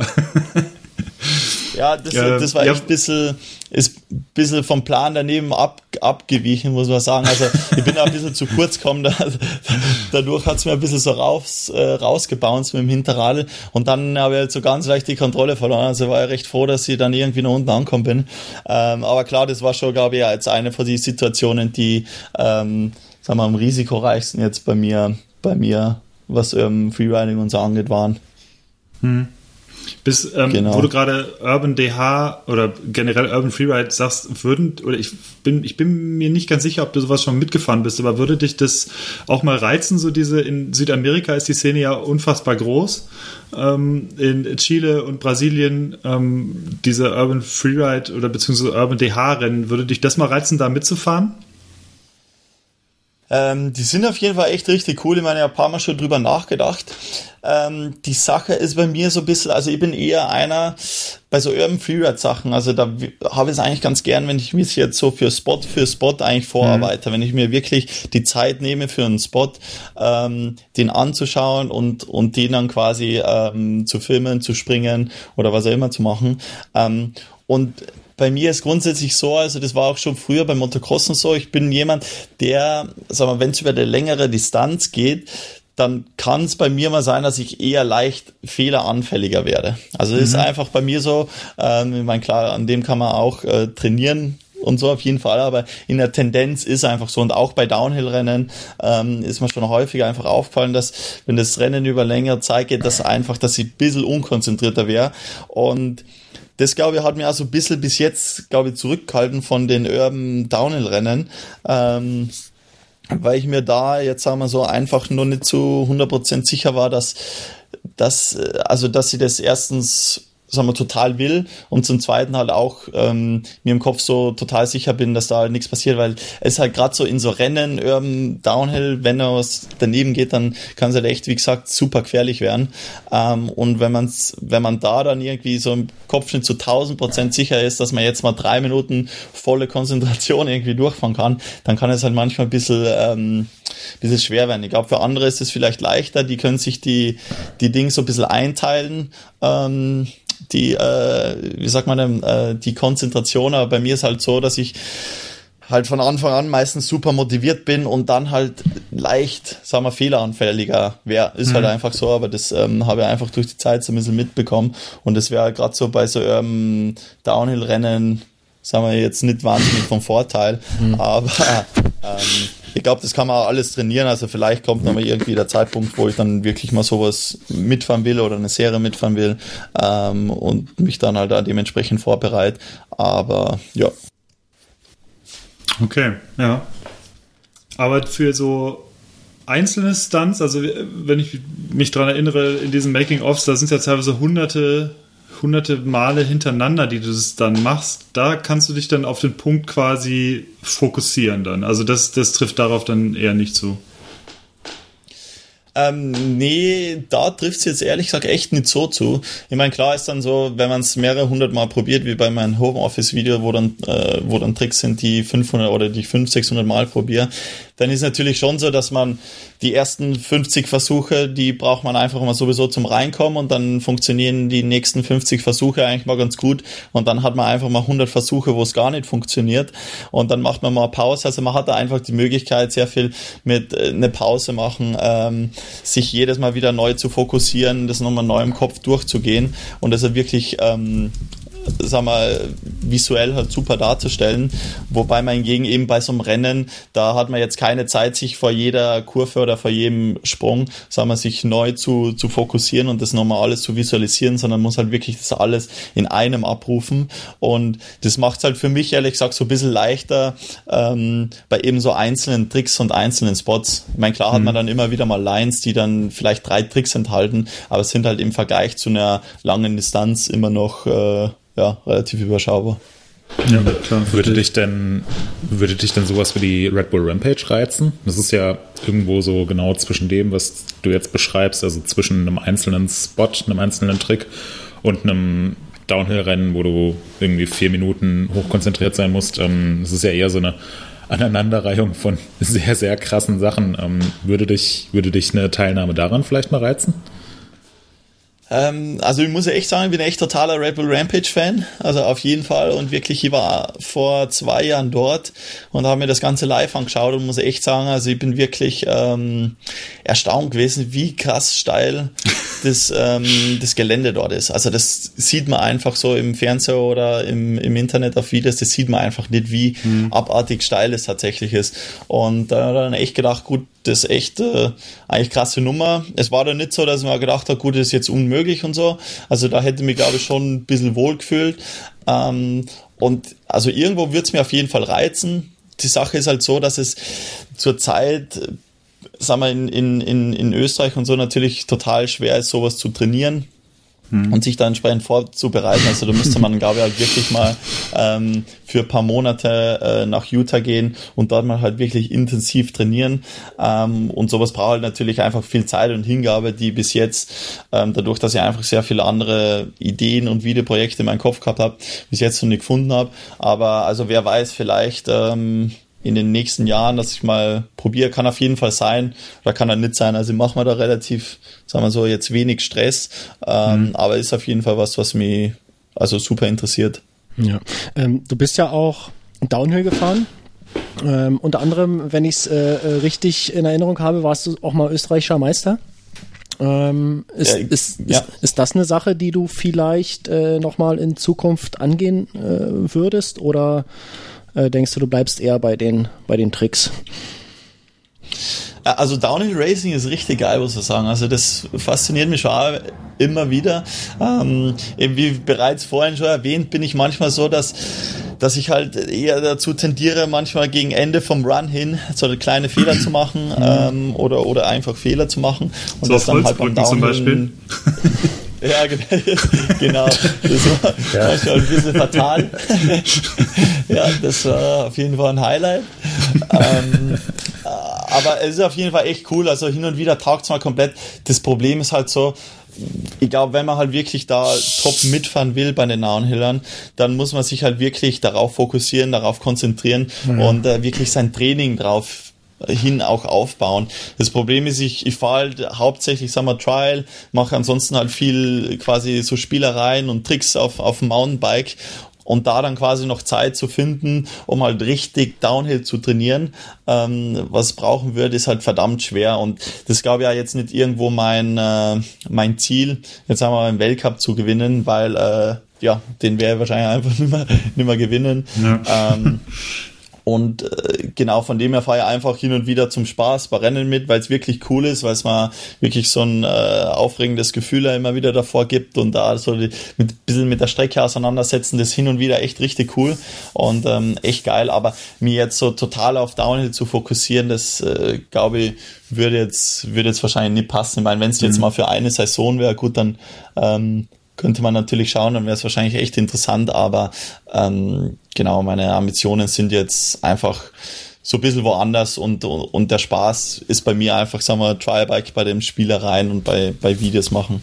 Ja, das heißt, ähm, wenn du, wenn du dich entscheiden müsstest für ein Rad, ähm, also äh, welches du fahren könntest, würdest du dich dann äh, fürs Trial-Bike entscheiden? Äh, deutlich, deutlich das richtig.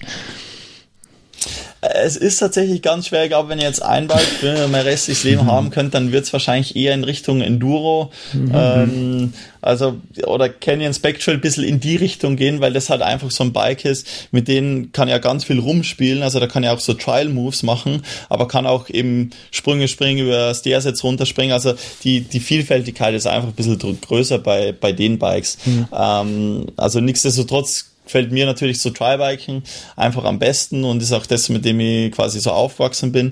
Aber wenn es jetzt um ein Bike geht, dann wäre es wahrscheinlich echt so ein Enduro, weil man einfach mit dem Gefühl halt einfach alles anstellen kann. Also da kann man wirklich Trial fahren oder Trial Moves zumindest machen bis zu einem gewissen Level und dann aber auch, ähm, ja, also einfach ein bisschen Freeriden, Trails fahren, ähm, eigentlich das komplette Programm durch.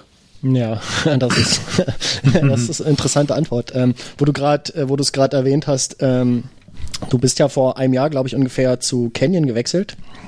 Ähm, was hatten sich da für dich geändert, äh, außer dass du jetzt ähm, vielleicht weiterfahren musst, wenn du mal an den, äh, zum Firmensitz möchtest? ähm, ich meine, geändert hat sich äh, dann doch einiges. Ich meine, so Sachen, gerade wie, ähm, dass wir ein eigenes Trialbike entwickeln, war halt ehrlich gesagt super spannend für mich. Also das war äh, auf jeden Fall auch, sagen wir, ein wichtiger Punkt und ähm, einfach so auch um den Trailsport, sagen wir, ein bisschen weiter zu entwickeln, weil er halt, sagen wir, in den letzten, also seit ich angefangen habe, hat sich halt bei den Bikes, muss man ehrlich gesagt sagen, kaum irgendwas weiterentwickelt, kaum irgendwas getan, auch in der Szene wenig, vor allem weil auch kein größerer ähm, äh, größerer Bike, ähm, größere Bike-Firma da irgendwie eingetreten ist. Und dann halt eben die Möglichkeit auch zu haben, mit jemandem wie Canyon, sagen wir gerade so ein Bike zu entwickeln und da auch wirklich integriert zu sein in so einem ganzen Prozess und einfach, sagen wir, den Sport auch ein bisschen weiter zu bringen, ähm, äh, vor allem auf langfristige Zeit gesehen, dann war das auf jeden Fall, sagen wir, ein großer Punkt, der, der für mich eine Rolle gespielt hat und ähm, auch so einiges verändert hat. Ähm, weil sowas, also so eine Möglichkeit bekommt man jetzt einfach nicht für jeden und zur Offenheit vor allem ähm, was einfach super cool war. Und äh, wir haben dann auch eben angefangen mit einem Tribike in Carbon zu entwickeln, sind da ehrlich gesagt schon relativ weit und haben da eigentlich, äh, ja, eigentlich ein super, super Teil momentan. Ähm, und ja, hoffentlich wird es dann auch für die, sagen wir, für die Masse irgendwie erhältlich sein, was auf jeden Fall richtig cool wäre. Vor allem dann halt zu sehen, dass eben gerade so, ein, so, so eine Firma wie, wie Canon halt sich auch sagen wir, daran interessiert und, und Interesse in dem Bereich zeigt, glaube ich, ist halt echt ähm, für den Sport an sich selber voll cool. Ähm, ich hätte mal zwei Fragen dazu und ich muss sagen, eventuell sind es etwas blöde Fragen, blöd, weil ähm, wir als Fahrradjournalisten äh, eigentlich die Antwort kennen sollten, aber ich muss ehrlich zugeben, ich ähm, kenne mich äh, mit dem ganzen Thema Trial nicht so besonders aus. Ähm, erste Frage, äh, was sind so die wesentlichen Aspekte, in denen sich ein Trial-Bike von einem na, herkömmlichen Hardtail unterscheidet? Und zweitens, hast du schon festgestellt, dass sich die Trial-Szene jetzt bei dir in Österreich oder insgesamt verändert hat, entwickelt hat, größer geworden ist durch Leute wie dich oder durch Leute wie Danny McAskill? Also hat das einen, einen Boom ausgelöst? Ja, also zur ersten Frage, mein Unterscheiden tut sich's in dem Sinn, dass einfach ein Triback dann schon, sagen wir, ein bisschen kürzer ist, der Radstand einfach äh, kürzer ist. Ähm, und äh, sagen wir, also auf dem Trialbike ist ja ganz, ganz wichtig, dass man wirklich richtig gute Bremsen drauf hat. Die machen halt sehr, sehr viel aus, weil man sehr viel mit, mit Bremsen rumspielt, weil man, wenn man, man springt irgendwo rauf, drückt die Vorderbremse und zieht sich dadurch quasi mit dem ganzen Bike hoch. Also das ist auf jeden Fall ein sehr ähm, unterschiedlicher Punkt, denn das ist halt eben, wie gesagt, ein bisschen kleiner, ähm, bisschen kleiner, ähm, äh, ansonsten Lenkerhöhe ist ein bisschen höher, also das, die Dirtbikes sind da ein bisschen flacher. Ähm, genau, und wir fahren halt 24 Zoll ähm, Räder. Jetzt zwar nicht auf allen Trialbikes, da gibt es natürlich auch Unterschiede, aber jetzt speziell in der Richtung, in der ich fahre, sind es äh, 24 Zoll, wobei gegen beim, beim Dirt sind es ja 26 Zoll. Mhm. Ähm, genau, also die Unterschiede sind jetzt nicht wahnsinnig groß, aber sie sind auf jeden Fall halt, halt da. Man fährt auch ganz einen anderen Gang, viel einen leichteren Gang beim Trialbiking, um eben den Impuls zu bekommen, wenn man irgendwo, sagen wir, rüberspringen will mit, mit einem Tritt, weil man sehr viel mit so kleinen Pedalkicks auch macht. Ähm, genau. Und zum zweiten Punkt, also die Dreiszene hat sich auf jeden Fall verändert, wenn ich mir jetzt anschaue, gut, wie es vor, sage mal, sieben, acht, neun Jahren war, wo ich, wo ich auch noch angefangen habe. Also das, da, das hat sich halt richtig, richtig viel getan. Und auch wenn man jetzt mittlerweile zum Beispiel in Innsbruck ist, da gibt's halt echt viele ähm, Jugendliche, viele Kinder, die auf Trialbikes unterwegs sind. Ähm, und da hat sich wirklich so ein bisschen eine Szene entwickelt. Ähm, und ist auf jeden Fall, glaube ich, schon cool, dass man das, wir, ein bisschen hochleben kann. Ich glaube, speziell durch Videos wie von, von Danny und, und wie auch von mir, ähm, hat es, glaube ich, schon nochmal einen ordentlichen Push gegeben und ist auf jeden Fall cool zu sehen, dass man, dass man irgendwie so eine Szene, die also die halt wahrscheinlich gar nicht mehr so wahnsinnig existieren wird. Wenn es jetzt, glaube ich, sagen wir, ursprünglich nie einen Danny gegeben hat, dann würde die wahrscheinlich gar nicht wirklich so groß existieren. Ähm, was halt echt cool ist, weil man muss halt sagen, der Danny hat wirklich so einen eigenen Riding-Style einfach entwickelt. So das, das, das Street-Trial in dem Sinn, ähm, was eigentlich vor ihm jetzt noch keiner so auf die Art und Weise gemacht hat, wie er. Ja, stimmt. Das Inspired Bikes Video, das war, glaube ich, auch so, also sowas hat man, ich erinnere mich da auch noch, sowas hat man, glaube ich, noch nie gesehen vorher. Also mit 360ern dann irgendwo Treppen halt runter droppen und Tailwhips machen und so, das sind ja alles Sachen, die so in der ursprünglichen Trial-Szene gar nicht äh, geplant waren, sage ich mal, wahrscheinlich. Ähm, ja. ja, das war, das war auf jeden Fall so ein Mix einfach von so BMX-inspirierten Moves und, und eben Trialbike-Moves. Und das war halt wirklich so der Riding-Style, den, bis dahin einfach keiner gekannt hat. Und das war zum Beispiel auch so wirklich der ausschlaggebende Punkt, warum ich dann irgendwie so gefesselt war bei dem Sport. Weil ich meine, ich hätte mhm. genauso irgendwie BMX machen können oder einen reinen, sagen wir, reinen Tribike-Sport, wo dann die Bikes nochmal ein bisschen anders und so sind. Aber eben gerade der, der Style, den er verkörpert hat, mit so Freestyle durch die Stadt durchfahren ähm, und so BMX-Move mit Tribike-Moves zu mixen, das war halt wirklich so das, was, ähm, was eigentlich komplett eine neue Ära in dem Sinn war. Ja. Ähm, apropos Danny McEskill, du kennst ihn ja grundsätzlich gut. Du hast ja auch ähm, bist mit ihm äh, super lang oder oft bei der Drop and Roll Tour unterwegs gewesen, hast Videos mit ihm gedreht, auch da. Und ähm, tauscht ihr euch da grundsätzlich öfter mal über Tricks oder Stunts oder irgendwelche Geschichten aus oder ähm, passiert das eher weniger? Ja, also wir, also wir, wir kennen uns halt super und wir haben echt schon, sagen wir, viel miteinander gelebt und dann ist er wirklich ein total lässiger Typ und da tauscht man sich, klar, wenn man jetzt unterwegs ist miteinander, dann tauscht man sich schon immer über diverse Sachen aus. Es ist jetzt, wenn wir, ähm, sag mal, wenn er jetzt in Schottland drüben ist und ich in Österreich, dann sind wir natürlich jetzt nicht ständig irgendwie viel in Kontakt und tauschen mhm. uns über gewisse Sachen aus. Ich meine, klar, hin und wieder schreibt man sich mal oder, oder man, man ähm, telefoniert auch mal kurz miteinander, aber es ist jetzt ähm, nicht so, dass es irgendwie auf einer Daily-Basis irgendwie geht, auf keinen Fall. Ähm, weil ich glaube, dafür ist er auch sagen wir, genug beschäftigt und, und bei mir auch. Aber klar, wenn man sich sieht, dann tauscht man sich natürlich immer aus und hat da immer ähm, ja irgendwie neue Ideen und, und die man irgendwie besprechen kann und so. ist eigentlich immer ganz ja. witzig, weil dann sieht man immer so, gut, was hat sich beim anderen so getan und was arbeitet er gerade.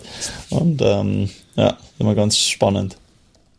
Mhm. Also mal, hast du noch äh, neben Danny McEskill so andere Leute, die dich sehr beeinflusst haben?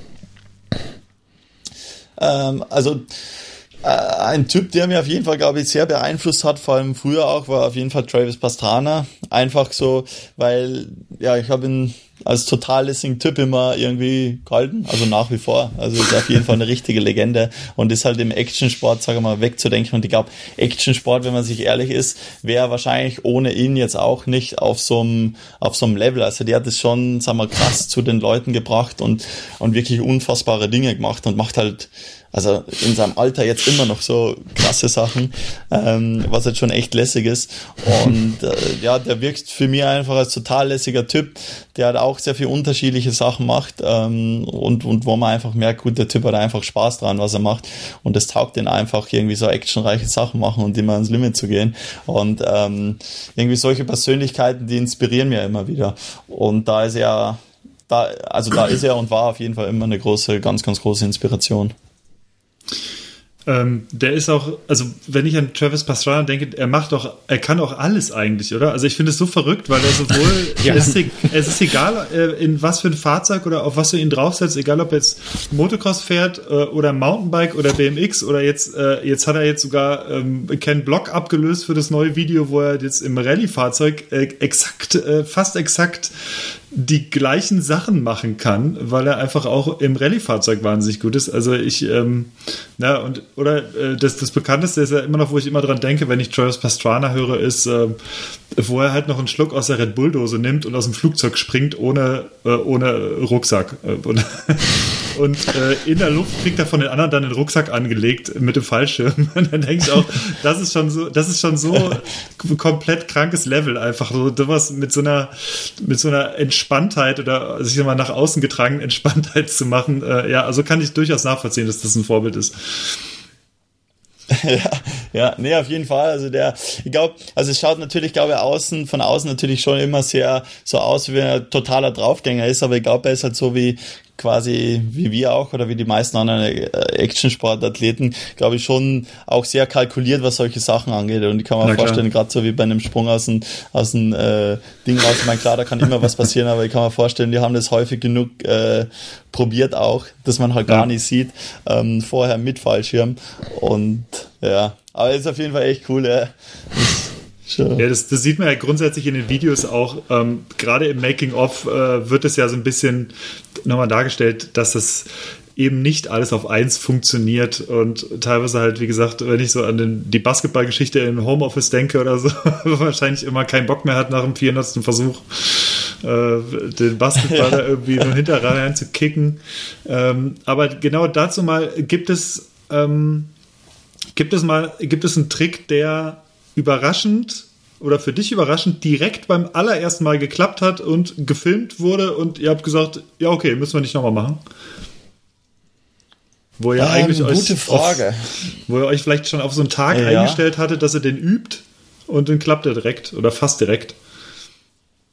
Eine gute Frage. Also ich glaube, der eine bei Homeoffice, wo in den Baum sprengen, das war auf jeden Fall so einer, glaube wo immer, also nicht ganz sicher war, ob der überhaupt funktionieren kann mit der Matratze und so. Ich habe mir es zwar im Kopf genauso vorgestellt, aber er hat dann, glaube ich, beim ich glaube, zweiten oder dritten Versuch, also direkt funktioniert und dann war es halt vorbei und dann war man so, ja gut, das war jetzt eh krass, dass das jetzt irgendwie so schnell funktioniert hat.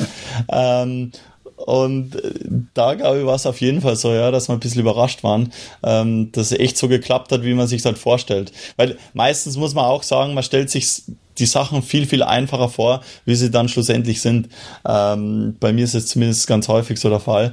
Und bei dem äh, ist man dann halt sofort so irgendwie überrascht, wenn es dann halt wirklich mal genauso funktioniert und äh, in, sagen wir, relativ kurzer Zeit, wie man sich halt vorgestellt hat. Ja. Genau.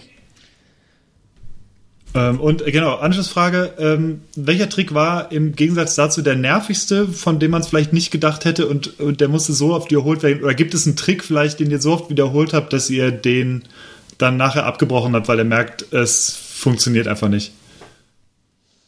Äh, es gab auf jeden Fall einen Trick, jetzt zwar nicht bei Homeoffice, aber bei meinem Video Wiedmars Law, ähm, mhm. wo ich eben so durch, durch Österreich durchfahre. Da habe ich einen Trick, wollte ich da machen, wo ich quasi auf dem Lenker stehe mit beiden Beinen und dann auf ähm, ähm, quasi auf dem, äh, wie, wie, wie sagt man, auf, äh, auf dem Rohr quasi zuroll, das von zwei ah, das Bauarbeitern getragen wird, auf das mh. Rohr dann springen und dann wollte ich im, im Anschluss wieder auf den Lenker vom Bike springen. Oh, das sah so böse und, aus. Oh, die Stürze davon. genau. Das, der war echt wirklich mühsam. Also ich habe mir den ehrlich gesagt auch ein bisschen einfacher vorgestellt. Und dann einfach so, dass man es wirklich mal durchzieht und im Kopf sich einfach denkt, okay, jetzt springe ich wirklich, wirklich mal wieder auf den Lenker drauf. Das ist halt echt verdammt schwer. Und dann habe ich es einfach immer, immer wieder probiert, habe es dann über zwei Tage probiert und dann echt ein paar richtig heftige Crashs gehabt, wo ich dann zum Entschluss kam bin, ey, also ganz ehrlich, den, den, den lass ich jetzt weg. Ähm, und probiere den vielleicht irgendwann in einem neuen Video nochmal ähm, und haben dann quasi eine bisschen vereinfachte Variante gehabt, wo ich dann quasi auf die Stange draufgesprungen bin und dann auf das gesamte Bike ähm, drauf. Das hat's dann für mich schon ein bisschen einfacher gemacht. Aber das ja. war auf jeden Fall so einer von den Tricks, der, ja, der mir richtig viel Nerven gekostet hat. Ja, du würdest auch sagen, dass das so der gefährlichste Trick war bisher oder gab es noch gefährlichere Sachen, wo du im Nachhinein denkst, boah, ich bin ziemlich froh, dass es gut gegangen ist? Ja, also wahrscheinlich der gefährlichste, ich meine, ist schwierig zu behaupten. Ich meine, die, die Crashes, die ich da jetzt gehabt habe, die waren natürlich schon ein bisschen, ein bisschen, ein bisschen blöder im Vergleich zu anderen, aber ähm, der gefährlichste war es jetzt wahrscheinlich mit, weil eben gerade so Sachen wie, wenn man auf einer Brücke oben auf dem, äh, quasi auf dem Brückenbogen oben fährt und auf dem LKW so draufspringt, das sind auch so Sachen, wenn da halt irgendwie was schief geht, dann ist halt auch, äh, nicht, sagen wir so, nicht ganz so geil. Ähm, und da habe ich schon einige Situationen gehabt, ehrlich gesagt, also speziell bei Wimas Law auch, wo ich eben da die steile ähm, Schräge darunter fahre, wo ich dann rechts auf die Brücke springe. Das waren halt mhm. schon so Sachen, die mit relativ viel ähm, ja, Risiko auch irgendwo verbunden sind. Aber eben gerade bei solchen Sachen geht man dann halt, sagen wir mal, schon auf Nummer sicher und riskiert jetzt nicht, sagen wir mal, komplett alles. Also man geht dann nicht komplett aus von seinem, von seinem äh, von sein, also über sein Limit hinaus, muss man sagen, mhm. ähm, sondern das sind dann eher so die Tricks, die am Boden sind, wo dann zwar die Stürze auch mal heftig sein können, aber wenn es jetzt mal schief geht, dann geht's halt nicht, also total schief normalerweise. Das ist halt gerade so bei so Sachen eben wie Brückenbogen und so, wenn es da mal schief geht, dann hat man halt schon mal ein bisschen ein größeres Problem. Ja, ja, kann ich verstehen. Genau.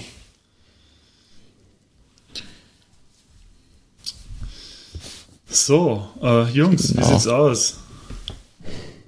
Wir haben fast eine Stunde. Ihr, das, ist, äh, das ist krass. Ja, ich würde ich würd sagen, sagen, wir kommen ähm, langsam zu Ende. Genau. genau, Fabio, du hast wahrscheinlich auch noch andere Sachen zu tun. Ähm, die Reha wartet. ähm, genau. ähm, ich würde sagen, wir machen noch äh, drei Fragen, wenn es für dich okay ist. Ähm, ja, gern. Ähm, wir hatten ja gerade, äh, du hattest ja gerade erzählt von deinen äh, gefährlichsten, nervigsten und äh, überraschend beim ersten Mal äh, klappenden äh, Tricks. Ähm, was waren bisher dein schlimmster Sturz? Also jetzt vielleicht nicht mal unbedingt äh, so darauf bezogen, wie schlimm die Verletzung war, sondern äh, vielleicht darauf bezogen so vom äh, äh, wie es im Kopf am, am schlimmsten ankam. Also was, was hat dich, was hat dich da irgendwie, oder welcher Sturz hat dich am meisten belastet, so psychisch? Ähm, gute Frage. Ich muss ehrlich sagen, ich glaube, da bin ich relativ glücklich bis jetzt, dass mir, also glaube, kann echt behaupten, dass mir jetzt kein Sturz wirklich, sagen wir, psychisch äh, jetzt irgendwie belastet hat oder da irgendwas hinterlassen hat. Da kann ich mich, glaube ich, relativ äh, glücklich schätzen. Ähm, ich meine, ansonsten ja, in Israel einen Sturz gehabt bei, bei unserem Dreh. Da bin ich einen relativ hohen Drop gesprungen und habe mir halt die Landung sagen wir so, einfach zu wenig angeschaut. Ich meine, schon natürlich angeschaut, aber die war dann einfach zu weich und bin dann quasi gelandet und mich hat's dann eingestaucht und bin dann komplett über den Lenker äh, gegangen und dann quasi in so einen Gegenhang rein. Also da war es echt ah. so, dass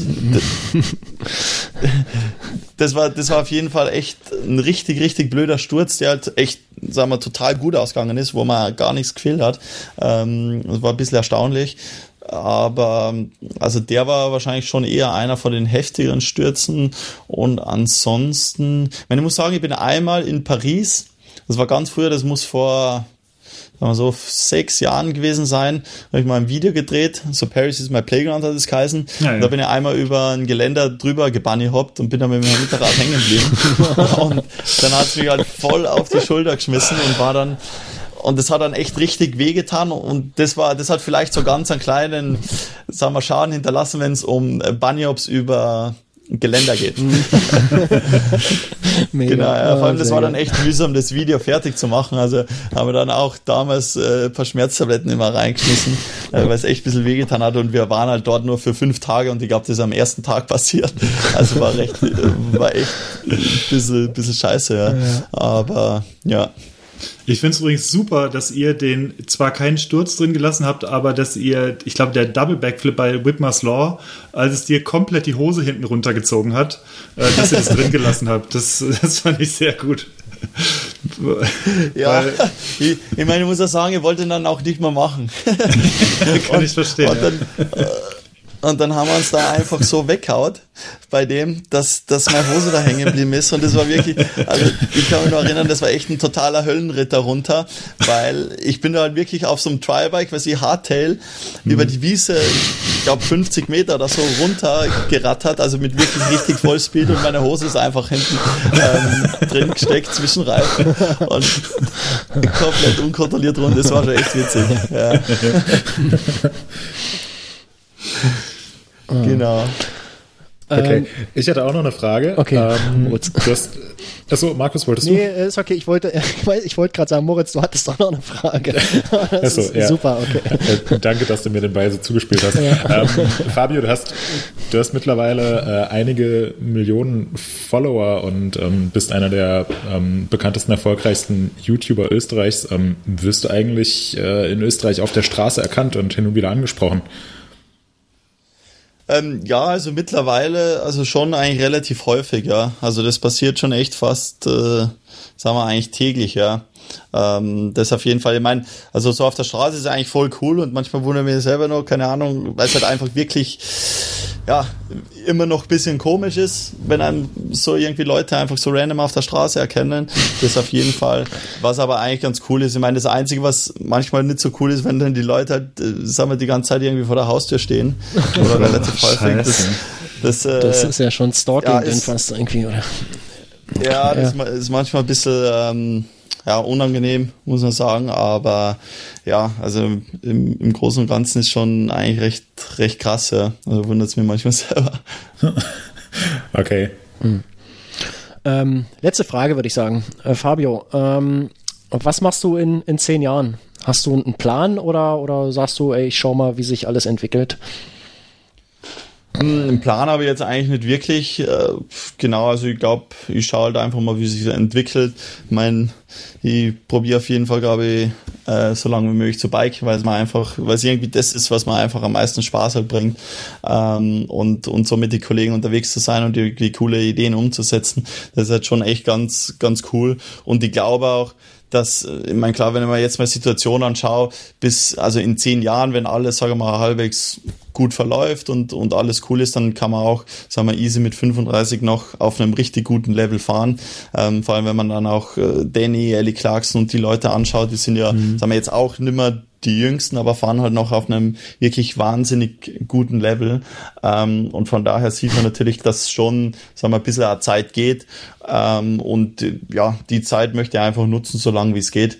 Aber ich mache mir da jetzt irgendwie keinen groben Plan oder irgendwie Exit-Plan oder sonst irgendwas. Also ich lasse es da relativ entspannt auf mich drauf zukommen und ähm, ja. Das genau. klingt auf jeden Fall gut. Ähm, und es klingt auch irgendwie so, als wäre das, glaube ich, eine ganz intelligente Lösung. Also ich denke, wenn man das, ähm, wenn man das so durchzieht, dann ist es eine coole Sache und eine ebenso coole Sache war es, dass du bei uns im Podcast warst. Uns hat es wahnsinnig gefreut. Ich sage mal stellvertretend auch für äh, Moritz und Markus, dass, ähm, dass du hier ein bisschen aus dem Nähkästchen geplaudert hast. Es war wirklich interessant. Und ähm, ja, äh, also von mir aus, ich wünsche dir alles Gute, was die Verletzung angeht, dass sie schnell möglichst ausheilt und bin sehr gespannt, was es demnächst wieder von dir zu sehen gibt, gerade im Videobereich. Ja, vielen Dank. Nee, hat mir auf jeden Fall auch gefreut. Also danke für die Zeit und ähm, ja, dann äh, schauen wir mal, wie es so vorangeht. Ja, auch ah. von mir. Äh, danke, dass du dabei warst. Ähm, gute Besserung. Äh, viel Spaß und Erfolg bei deiner Reha. Wird jetzt bestimmt eine etwas mühsame Zeit. Die ganze Zeit nur Physio und äh, Kraftübungen und so weiter. Aber ja, dann sehen wir dich leider, hoffentlich ja. bald wieder auf dem Rad. Ja. Genau. Genau. jetzt soll es dann, eh, dann eh wieder bald so sein, dass ich wieder ganz gemütlich auf dem Bike fahren kann. Deswegen bin ich schon mal echt wieder, freue mich schon wieder auf die ersten Treter. das glaube ich. Glaub ich ja. Genau. Alles klar.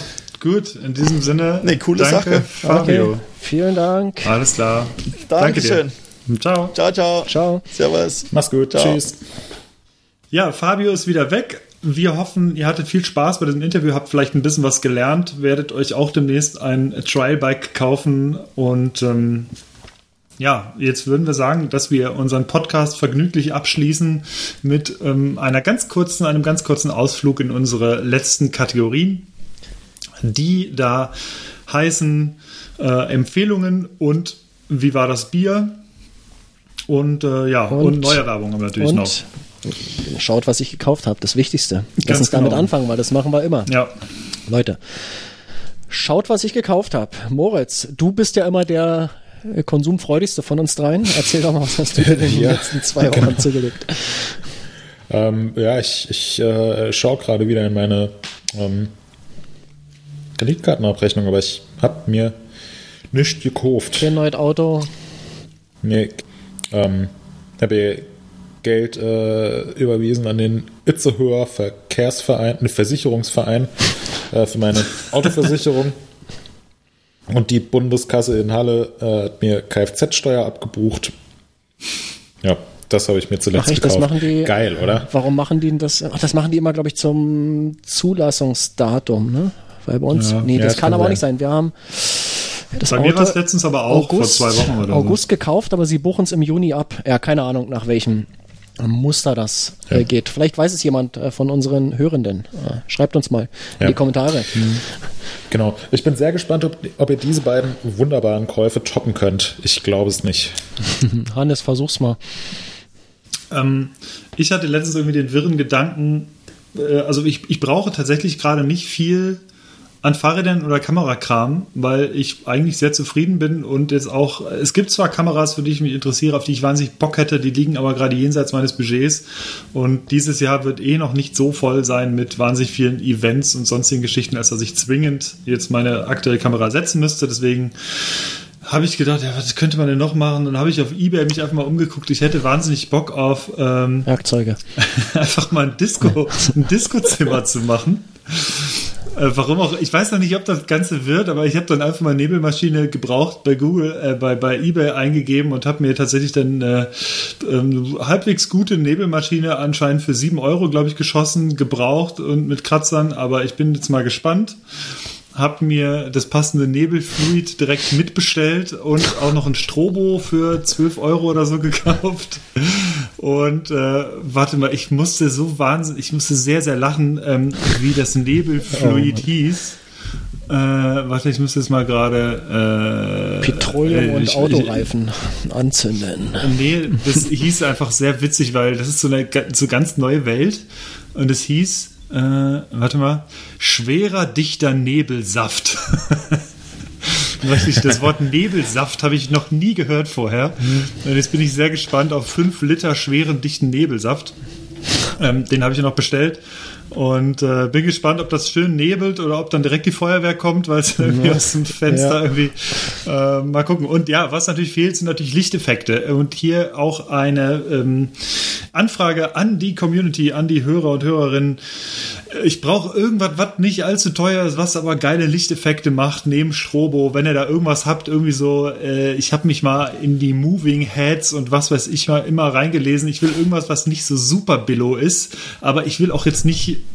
100 äh, Euro ausgeben. Da werden die Leute jetzt auch wieder lachen. Das ist ja wahrscheinlich das Gleiche, wie wenn man sagt, oh, ich hätte gern ein richtig cooles Mountainbike, aber das nicht, ist, so, nicht ja. so viel teurer als 600, Mountain, 600 Euro. Also das ist eine Kiste, ähm. eine Büchse der Pandora, die du da öffnest, wenn du, wenn du ja, mit Lichttechnik definitiv. anfängst. Das ist wie Audiotechnik. Ähm, definitiv. Doch, ja. Ich brauche aber ich brauche keine Steuerboards oder sowas. Ich brauche irgendwas, was so halbwegs, äh, ich will gar nichts, was groß steuerbar ist. Es soll nur cool aussehen. Also jetzt kein, äh, also wie, kein DMX-Veranstaltungskram äh, oder so, sondern. Auf keinen Fall. Okay. Nee, ich habe mich tatsächlich auch mal in so, so Moving Heads und dann hast du, hast du noch diese ganzen, diese großen Steuerboards, mit denen du das Ganze bedienst und die sind einzeln gar nicht so billig, aber das kostet äh, gar nicht so teuer, kostet aber dann am Ende natürlich trotzdem wieder drei oder vierstellig mhm. und das, das will ich gar nicht. Ich will einfach nur, dass es irgendwie einen witzigen Lichteffekt hat Und dann will ich mal gucken, ob das ähm, Projekt Zimmerdisco funktioniert oder ob das totaler Quatsch ist. Ich bin mal auch gespannt, wenn man das dann mal macht mit lauter Mucke,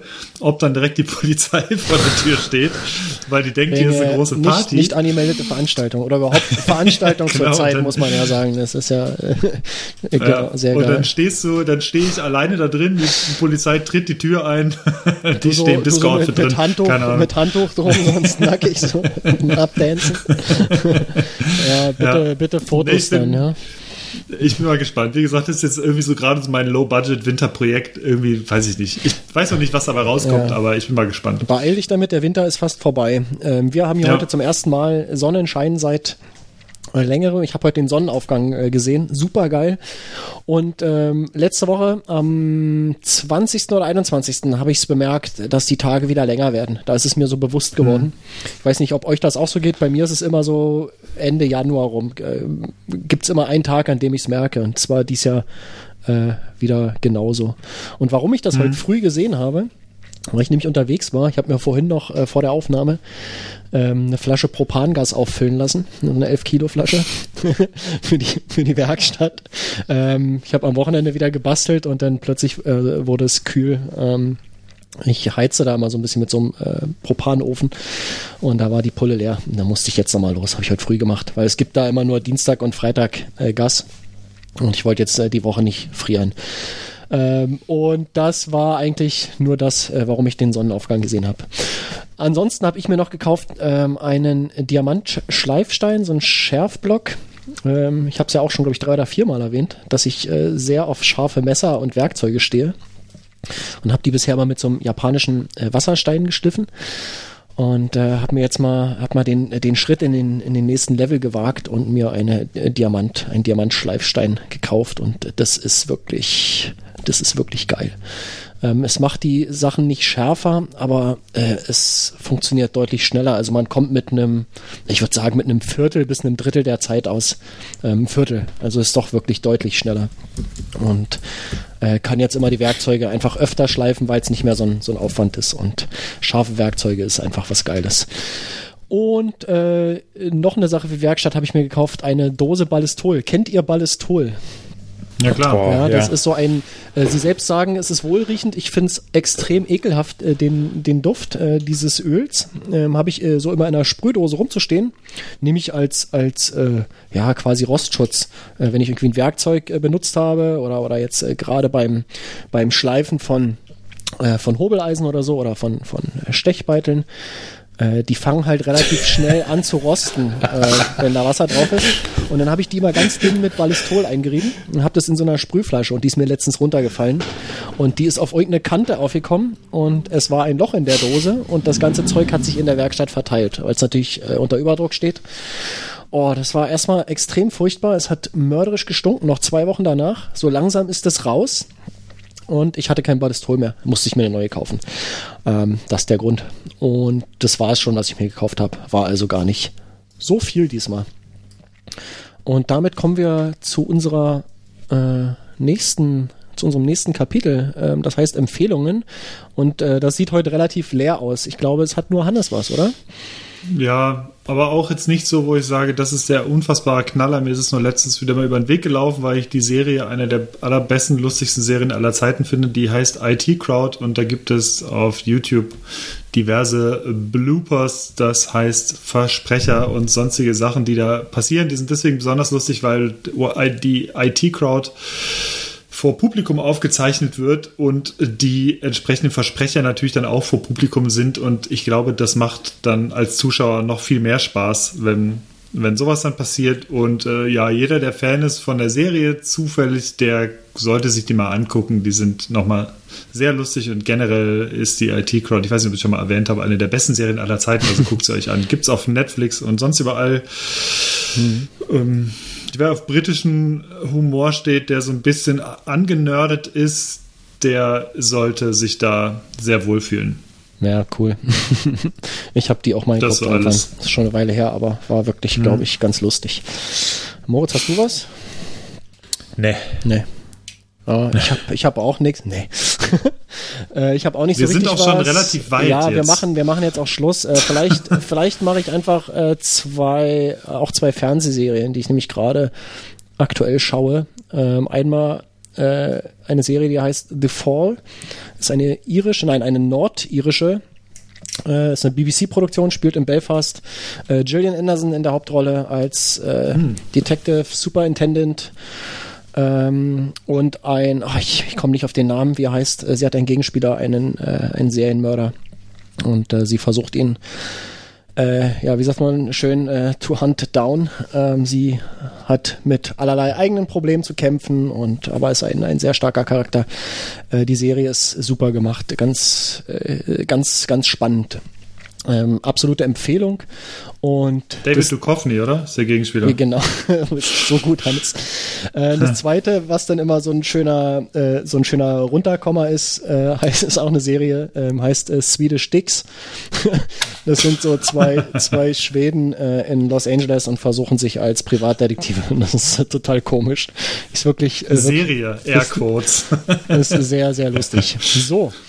Ähm, das, das war's. Ähm, wie war denn das Bier? Die, ganz kurz, wie ja? findet man die Serie denn? Soll man die auf, einfach googeln in der Bildersuche? Swedish Sticks, ja, ja, einfach so, so.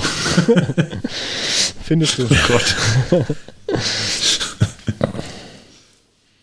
Äh, ja, Bier, ja, habe ich ja vorhin schon was zu gesagt. Äh, also ja, von ja, ich habe es ja vorhin schon gesagt. Spult einfach zurück. Ja. Zwei Stunden ungefähr. Ähm, genau. Und da steht dann von mir alles. Ja, meine Biere waren auch äh, sehr gut bis bis normal, würde ich sagen. Das Mitsommerwit von Störtebecker, das war wirklich tatsächlich, äh, fand ich sehr gut. Äh, sehr, sehr gut Bier. bis normal. Ähm, hat so ein, ich würde sagen, ist wie so ein, schmeckt so ein bisschen wie so ein IPA Light. Also es hat so, ein, so diesen Einschlag, ist aber nicht, ist aber nicht so. Also ist ganz besonders, muss man mal getrunken haben. Äh, hat mir super gefallen. Das Zwickel von Flötzinger war so mh, mm, normal, so, man würde sagen, äh, hat sich stets bemüht. Und äh, das oder der Hallertauer Hopfen-Cuvée, der hat mir gut gefallen. Ähm, äh, trotz des Namens. Ähm, es war ein ja, sehr hopfiges Bier, hat wenig Alkoholprozente, aber es äh, trotzdem äh, die Bitterkeit, die war, die war gut, die war wirklich, äh, hat mir gefallen. Würde ich auch direkt nochmal kaufen, glaube ich, wenn ich äh, hier rankommen würde. Ja, und Moritz, dein, du hast ja nichts gehabt, ne? Du hast ja nur Empfehlungen, ja, ja. du hast das, ja nur Empfehlung war, für Bierleben gehabt. So. Das war super. Ja, sehr lecker. okay. Mega. Okay, Leute. Ähm, ich denke mal, dann haben wir es. Ja, reicht für heute, ne? Äh, Würde ich auch sagen. Äh, bin jetzt ja. ein bisschen durch. Ich glaube, ich muss mich erstmal schnell aufs Fahrrad mhm. setzen. Ja, ja. Äh, Geh mal hämmern. Ja. Und ich werde jetzt Tricks üben. Ich bin jetzt total, bin jetzt total motiviert. Ich werde jetzt äh, äh, trialen gehen. Ja. Mach das mal. Bordstein, ja, das mal mit dem Bordstein anfangen. Bordstein runterfahren. ähm, okay, dann hören wir uns in zwei Wochen spätestens. Mhm. Mhm. Und oh, jetzt klingelt es oh, wie passend. Ich muss, also tschüss, dann. mein neuer Milchaufschäumer kommt. Ciao. Passen. Okay, ciao, Macht's gut. Jo, ciao.